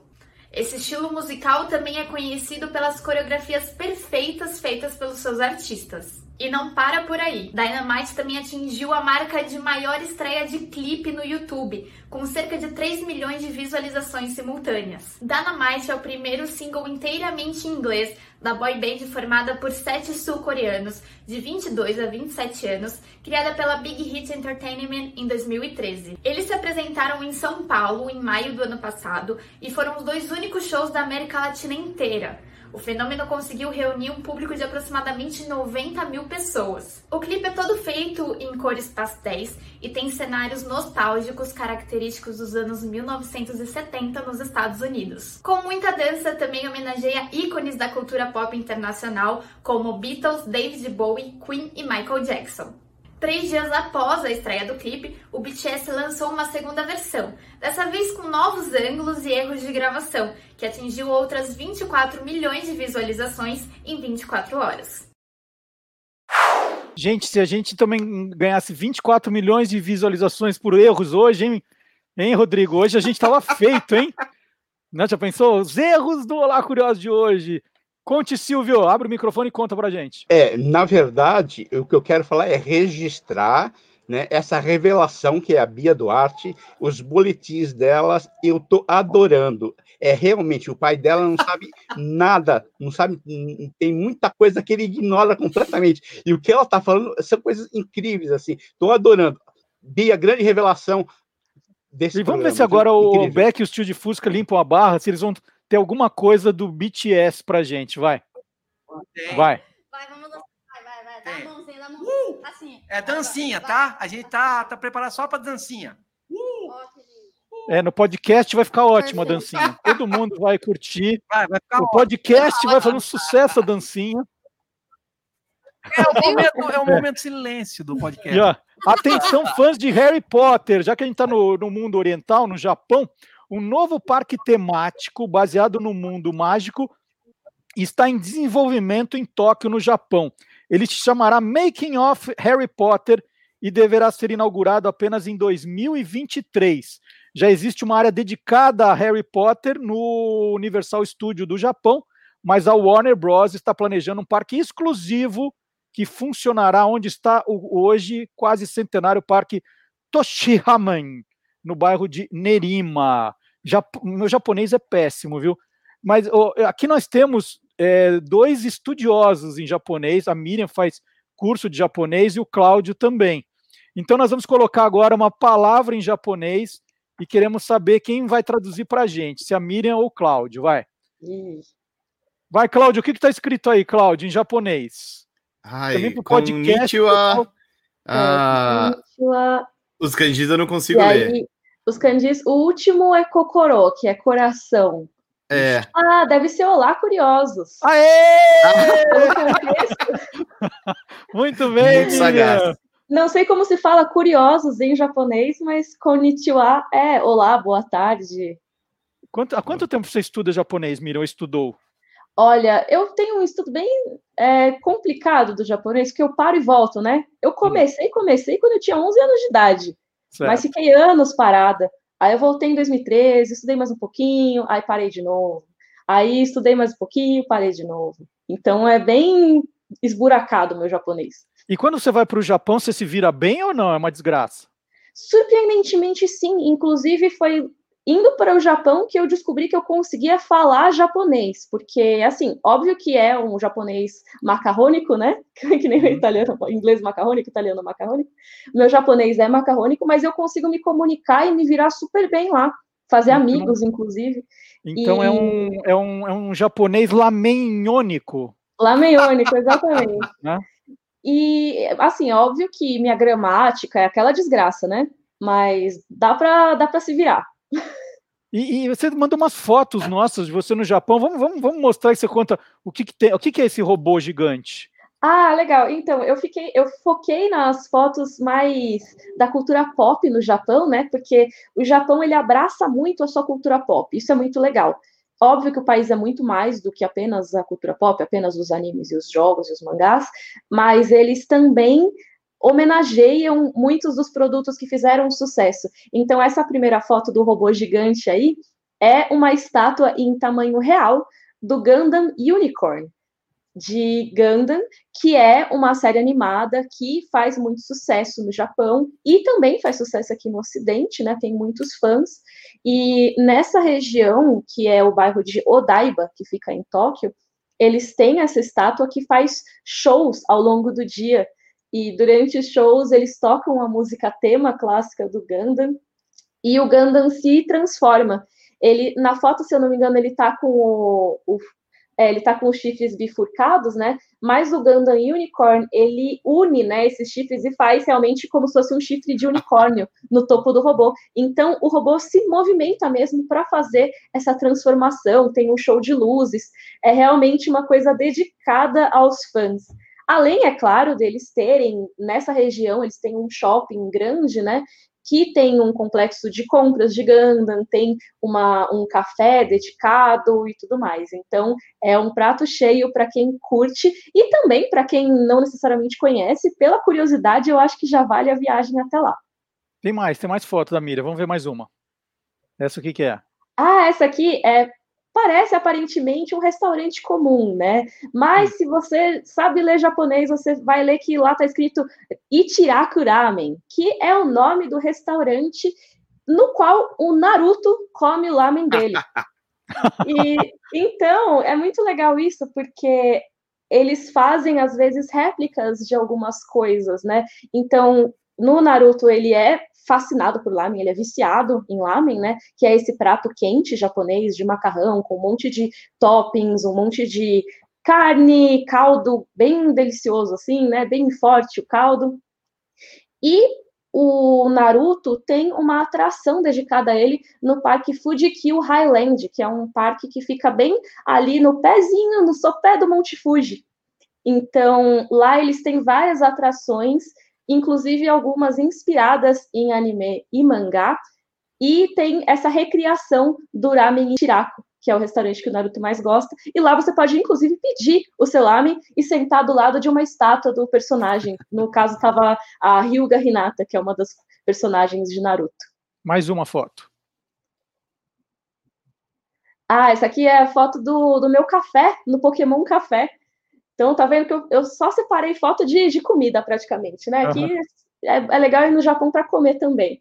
Esse Pokémon Café fica, se eu não me engano, no bairro de Nihonbashi, que eles têm as lojas Pokémon Center, que são lojas dedicadas aos fãs de Pokémon, tem bicho de pelúcia de Pokémon e tem de tudo, assim, produtos licenciados e tudo mais. E esse Pokémon Center DX, que é o que fica em Nihonbashi, ele tem o Pokémon Café. Tem esses pratos que nem apareceu na foto, né, que são inspirados em Pokémon. Então, o que apareceu o Jigglypuff aí, que é o rosinha, é um, é um cheesecake, se eu não me engano. E o que apareceu o Raichu, né, Raichu, é um café que você pode pedir com qualquer um dos, é, dos pokémons. Que eu sei que não existe plural de Pokémon, mas eu falo pokémons porque, de novo, né? Aquela coisa de crescer aportuguesando tudo. Então você pode escolher todos os, todos os seus pokémons preferidos para estampar o seu café. E além de tudo, eles costumam ter um show de uma pessoa fantasiada, né? Com um traje ou de Pikachu ou de Eevee durante o final aí da sua visita.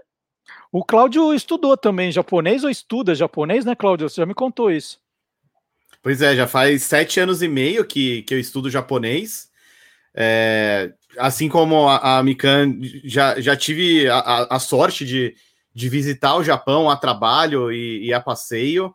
É, enfim, já tenho minha dose de aventuras por lá. Até queria acrescentar, né, que você falou aí do parque do Harry Potter. É, ele fica em, em Osaka, né, o que já existe.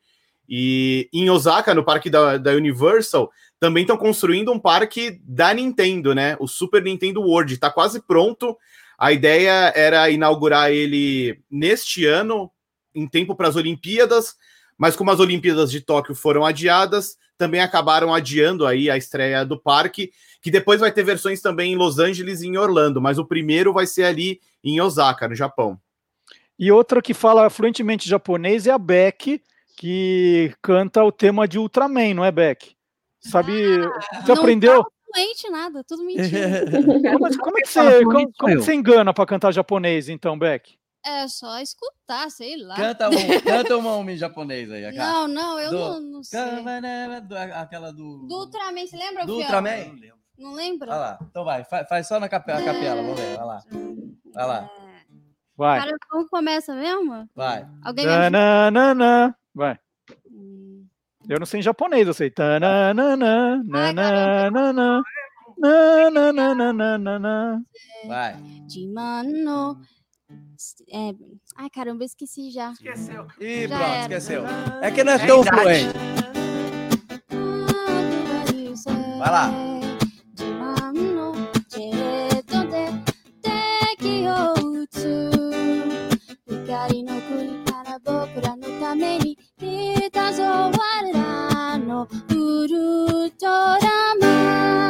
Lembrei. Muito bem. E qual, qual animal que você vê em todo lugar no Japão, né? Em lojinhas, em brinquedinhos? É o panda. O panda é o tema do nosso animal, do nosso Guilherme Domenichelli, criador do canal Animal TV, e que aqui solta os bichos.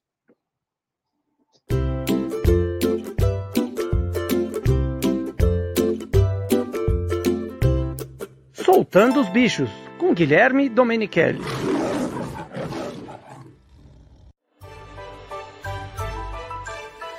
O zoológico de Washington, nos Estados Unidos, anunciou que a fêmea de urso panda, chamada Mei Xiang, deu à luz.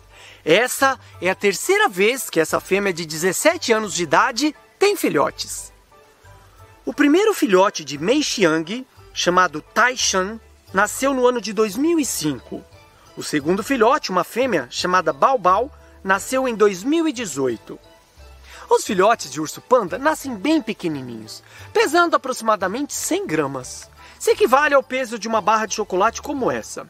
Aliás, eu amo chocolate com menta. Se alguém quiser me dar um presente, fica essa sugestão. Eles são rosados, sem pelos e nascem com os olhos fechados.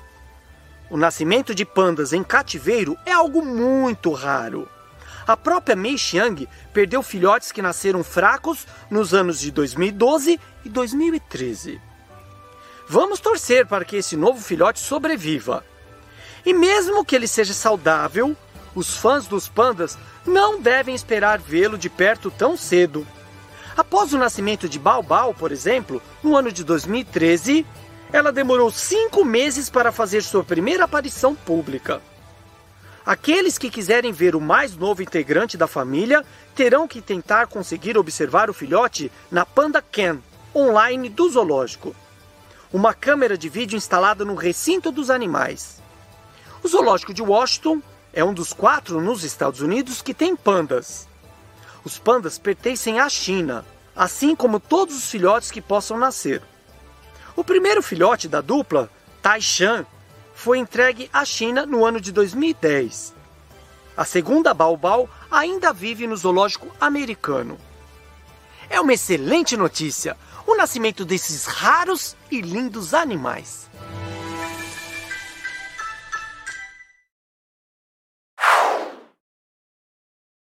Se você pede para alguém hoje, né, se lembrar de um super-herói com nome de animal, é inevitável que um dos que- primeiros que venham à mente é o Pantera Negra. E hoje é, é, eu acordei com a triste notícia da morte do ator Chadwick Boseman, né, aos 43 anos. Tem até homenagem que a Beck e o Steve Fuss estão fazendo no cenário deles também.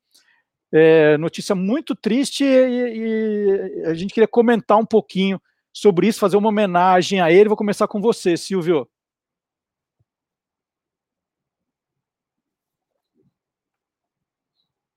Microfone, Silvio. Opa, sumiu aqui. Bom, agora apareceu. Não, o, o, o Pantera Negra ele é, estreou em 1966, né, com, como convidado na aventura do Quarteto Fantástico. E aí ele foi usado em vários títulos de, de, de coadjuvante.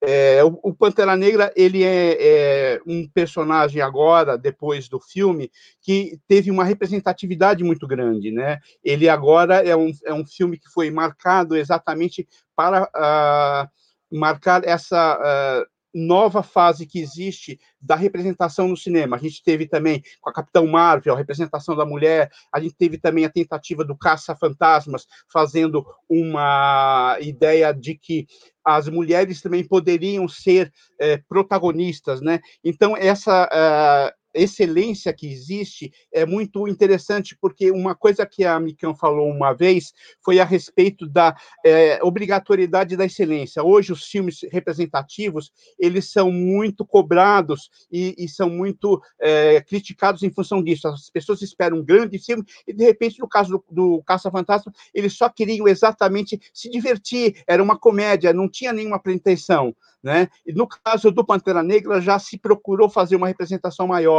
Eles fizeram com que a maioria, acho que foram 90% dos atores, eram todos negros. Então, é uma perda muito forte, muito sentida, foi muito dolorida. Eu fiquei sabendo ontem, ontem à noite, era umas meia-noite, alguma coisa assim, da morte, e realmente eu senti, porque era um ator que, sabe, extremamente jovem, 42 anos, e que, de repente, foi um tanto trabalho para ser feito, com tanto potencial, e realmente a gente sente bastante, né? Então, é, voltando a essa coisa da representatividade, é, esse filme, ele faz e muito bem esse trabalho, onde se espera que a representatividade seja muito forte, muito funcional, e ela de fato cumpre com isso. O coisas que de repente se criticou muito a Capitã Marvel porque ela não representou tanto. O Caça-Fantasma muito menos, eles desceram pau. E no caso do Pantera Negra não, foi um filme realmente extraordinário. E eu estou sentindo realmente a morte do, do, do nosso querida, querido eh, Pantera Negra, né?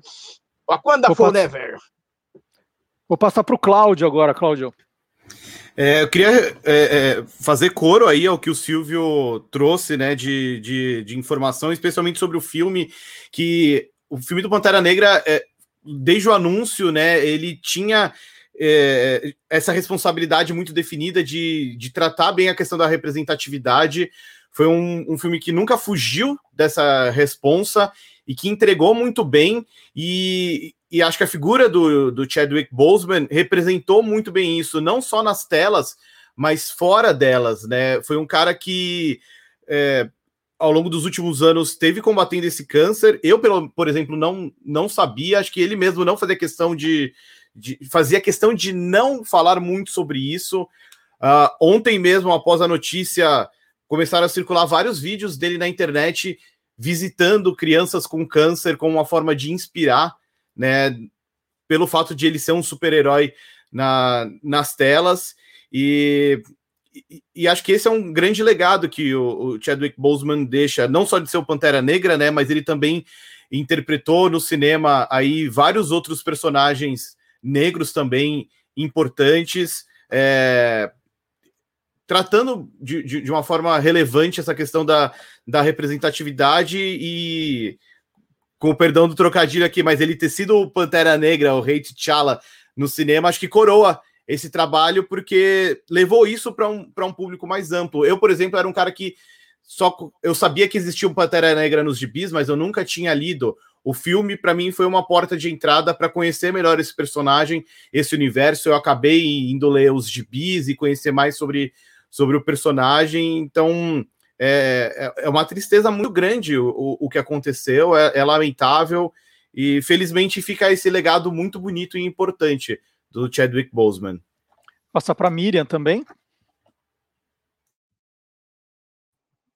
É, com certeza, eu acrescento a tudo que o Cláudio e o Silvio falaram, eu vou, eu coloco minha, meu carimbo também, acho que falaram muito bem.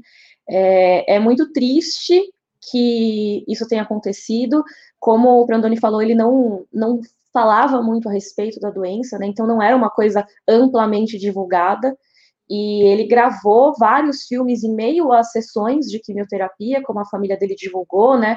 Inclusive o Destacamento Blood, que é um- uma das estreias mais recentes com ele.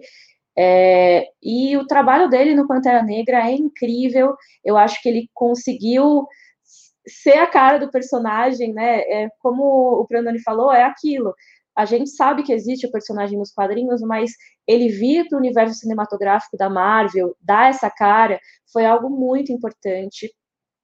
E eles não não falharam em nenhum momento, apesar de ser essa coisa que, que o Silvio mencionou no meu vídeo, né, de ser essa obrigatoriedade da excelência, de a gente exigir muito mais de filmes que são representativos para que eles sejam uma representatividade perfeita, Pantera Negra chegou muito mais perto disso do que qualquer outro filme de super-heróis chegou até hoje, eu acho. É um filme que conseguiu lidar de forma muito direta e muito forte sobre a questão do racismo, conseguiu trazer essa discussão para um filme blockbuster, um filme que fez mais de um bilhão de dólares de bilheteria. Isso não é qualquer coisa.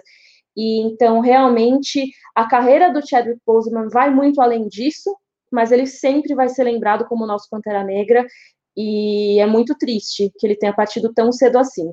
Mas eu tenho certeza que ele vai ser lembrado por muitos e muitos anos ainda. Silvio, para terminar? É só duas curiosidades que eu acabei, eu fiquei emocionado, acabei esquecendo de falar que eu queria comentar, é que também foi na- a morte do eh, Pantera Negra, ele, ele eh, foi também o dia do nascimento do criador dele, o Jack Kirby. Foi uma coincidência incrível. Ele, o Jack Kirby nasceu e o Pantera Negra morreu, né? Quer dizer, uma alusão. E outra coisa é que ah, o movimento Pantera Negra, muito forte nos Estados Unidos, em prol do movimento eh, negro, ele foi inspirado, segundo Stan Lee, pelo menos, né, justamente no, no nome do Pantera Negra. A, o movimento dos Pantera Negras foram inspirados justamente no herói Pantera Negra. Né? Então, só um, dois, duas curiosidades rápidas. E a gente tem a música do Pantera Negra, uh, Beck. Vamos fazer? Oi, Marcelo. A gente não tem a música do Pantera Negra, mas é uma coisa que, como vocês estavam dizendo, comoveu muita gente, né? É Uma, vai fazer falta, mas como tudo na, na, na, na, na arte, né? É, quando, quando uma pessoa se vai, né? A saudade fica e a arte fica, né? Isso aí vai, vai prevalecer e vai prosperar para sempre, né? Então a nossa homenagem, né? É um, dois, três. Legal. Wakanda bacana. Forever. E agora, mudando de assunto, a gente chama o professor Dionísio da Silva, enriquecendo o nosso vocabulário para a gente entender a origem de palavras e expressões. A expressão outros 500 decorre de um costume medieval tornado lei que obrigava o ofensor a pagar eh, 500 soldos quando ofendesse um nobre. Por vezes, depois de ofender e depois de pagar, ele ofendia de novo, e o nobre então replicava: Por esta são outros 500. Esse costume foi registrado, entre outros, por Camões, por Cervantes, por Antônio José da Silva, judeu, e a multa era de 500 soldos. Perdeu-se o soldo na expressão, não é? Ficou só. Isso são outros 500 que passou a designar o seguinte: quando se está falando de uma coisa e o interlocutor troca de assunto, é, você diz, não, isso são outros 500. Soldo era uma moeda que tinha cerca de 6 gramas de ouro é, na cunhagem, então 500 é, soldos equivaleria a cerca de 30 gramas de ouro. Era uma multa alta. Mas se a pessoa não fosse nobre, a multa era só de 300 soldos. É, o soldo depois ficou só para pagar por serviços militares, pagar o exército, o resto das pessoas passou a usar denários, que era uma, uma divisão da moeda romana, que deu a palavra dinheiro. Então, soldo para os militares, dinheiro para os paisanos. Mas isso são outros 500 também. E o professor Dionísio da Silva acabou de lançar livro novo, Palavras de Direito, saiu essa semana pela editora Almedina Brasil. Ele está relançando os livros deles, dele, atualizados, pela editora Almedina Brasil. Já tem a vida íntima das frases e outras sentenças, muito legal. Fala, Cláudio. Eu fiquei fascinado com essa explicação, porque, para mim, eu não, eu não sabia que era tão antiga a expressão outros 500. Eu sempre achei que tinha a ver com quando o Brasil completou 500 anos de descobrimento. Sabe, ah, para isso acontecer, ah, são, são outros 500 não, anos. É, no Brasil é mais ou menos isso, mas não é exatamente isso. E, e, já que a gente está nesse tema história, agora é hora de chamar o professor Vard Marx.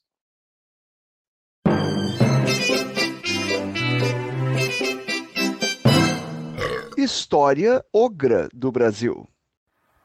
Olá, curiosos. Essa eu vou ter que ler. Trata-se de uma sentença eh, lavrada numa cidade do interior de Alagoas em 1833. Há quem diga que, que é um documento inventado, mas muita gente dá as fontes e dizem que cartório está essa sentença, uma sentença judicial. E, mas ela é bem curiosa. Trata-se da sentença de um caso de tentativa de estupro do cabra Manuel Duda contra a mulher de Chico Bento. Aí o juiz faz aqui o relatório e passa as suas considerações para poder dar a sentença. Considero que o cabra Manuel Duda agrediu a mulher do Chico Bento por quem ruía a brocha para coxambrar com ela, coisa que só o marido dela podia conchambrar, pois são casados do regime da Santa Madre Igreja Católica Apostólica Romana. Considero que o cabo Manuel Duda deixou a paciente no chão e, quando ia começar suas coxambranças, viu todas as encomendas dela, coisa que só o marido tinha o direito de ver. Considero que o cabo Manuel Duda é um suplicante debochado que nunca soube respeitar as famílias de suas vizinhas, tanto que quis também coxambanças com Quitéria e Clarinha, que são moças donzelas. Considero que o cabo Manuel Duda é um sujeito sem vergonha, que não nega suas confessas debochanças e ainda faz esnoga das encomendas de suas vítimas. E por tudo isso, e dos mais que dos autos consta, deve ser botado em regime por este juízo. Condeno o caba Manuel Duda pelo malefício que fez a mulher de Chico Bento e por outros malefícios que tentou a ser capado. Capadura essa que será feita a garrote com embira encebada e a macete que se publiquem e apregõem-se os editais nos lugares públicos. Assina Manuel Fernandes Santos, juiz municipal suplente em exercício. Oxi. Vocês tomem cuidado aí, que o juiz é perigoso. Meu juiz suplente, tudo bem, é só você der azar, viu? E terminando agora na reta final do programa, hora de música. E antes do, do final do Toca Aquela, o Antônio Mir deu uma limpada na coleção de discos dele e traz uma curiosidade para gente.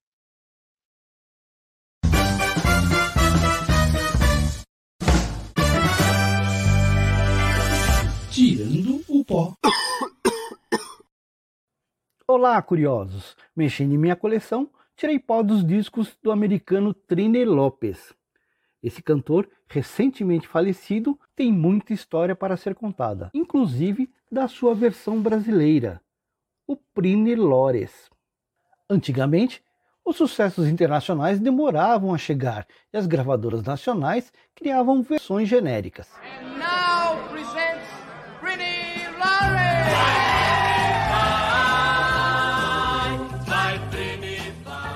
E assim surgiu o Prine Lores. Talentoso cantor paulista José Gagliardi Filho ganhou esse papel de Prini Lores. Ele, que já era um experiente músico, se apresentava com o nome artístico de Gali Júnior. E durante um período juntou-se às bandas The Rebels, The Avalons e The Clevers.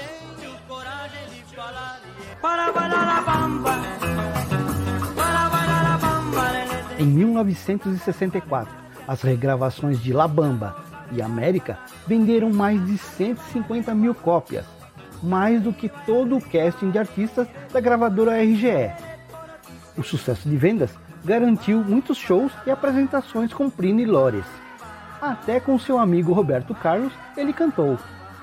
Prini se apresentava sempre de roupas pretas, inspirado pelo cantor Almir Ribeiro e pela cantora francesa Edith Piaf. E um fato curioso: Roberto Carlos o anunciava como o Cavaleiro Negro, apelido pelo qual ficou conhecido. No final dos anos 1970, Prini Lores se afastou do mundo artístico, indo morar por 10 anos no bairro do Bronx, em Nova York, período sabático em que ele foi até lavador de pratos. Ele voltou a viver no Brasil e está com 78 anos. Sua aparição mais recente foi no documentário História Secreta do Pop Brasileiro, dirigido por André Barcinski.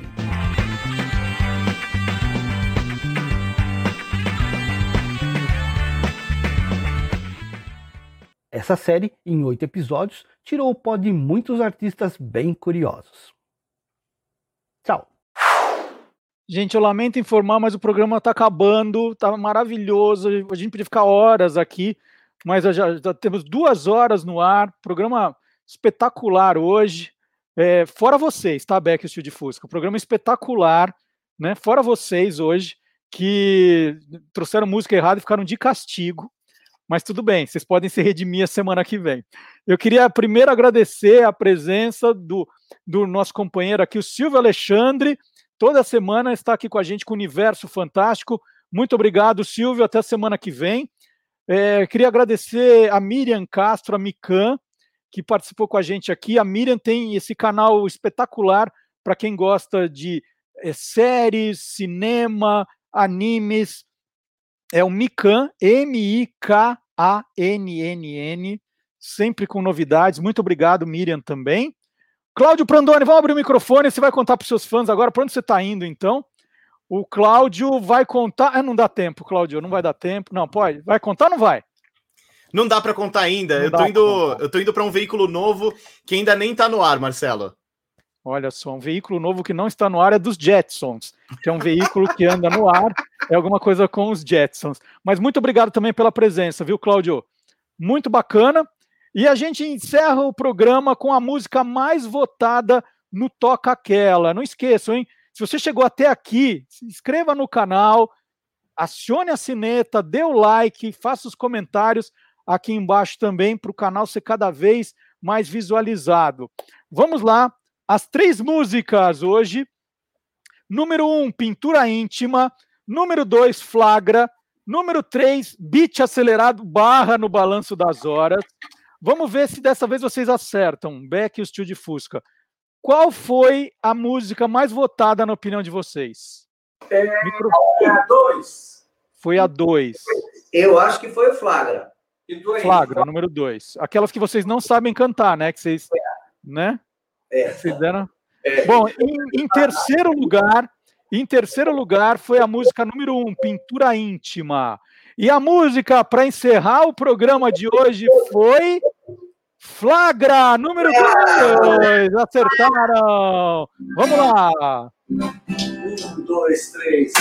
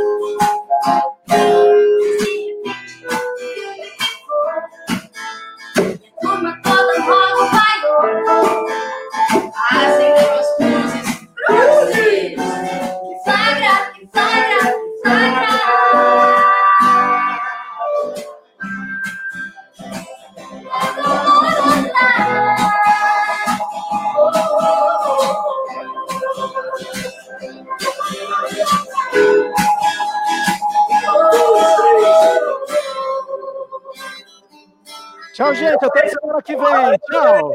Até semana que vem.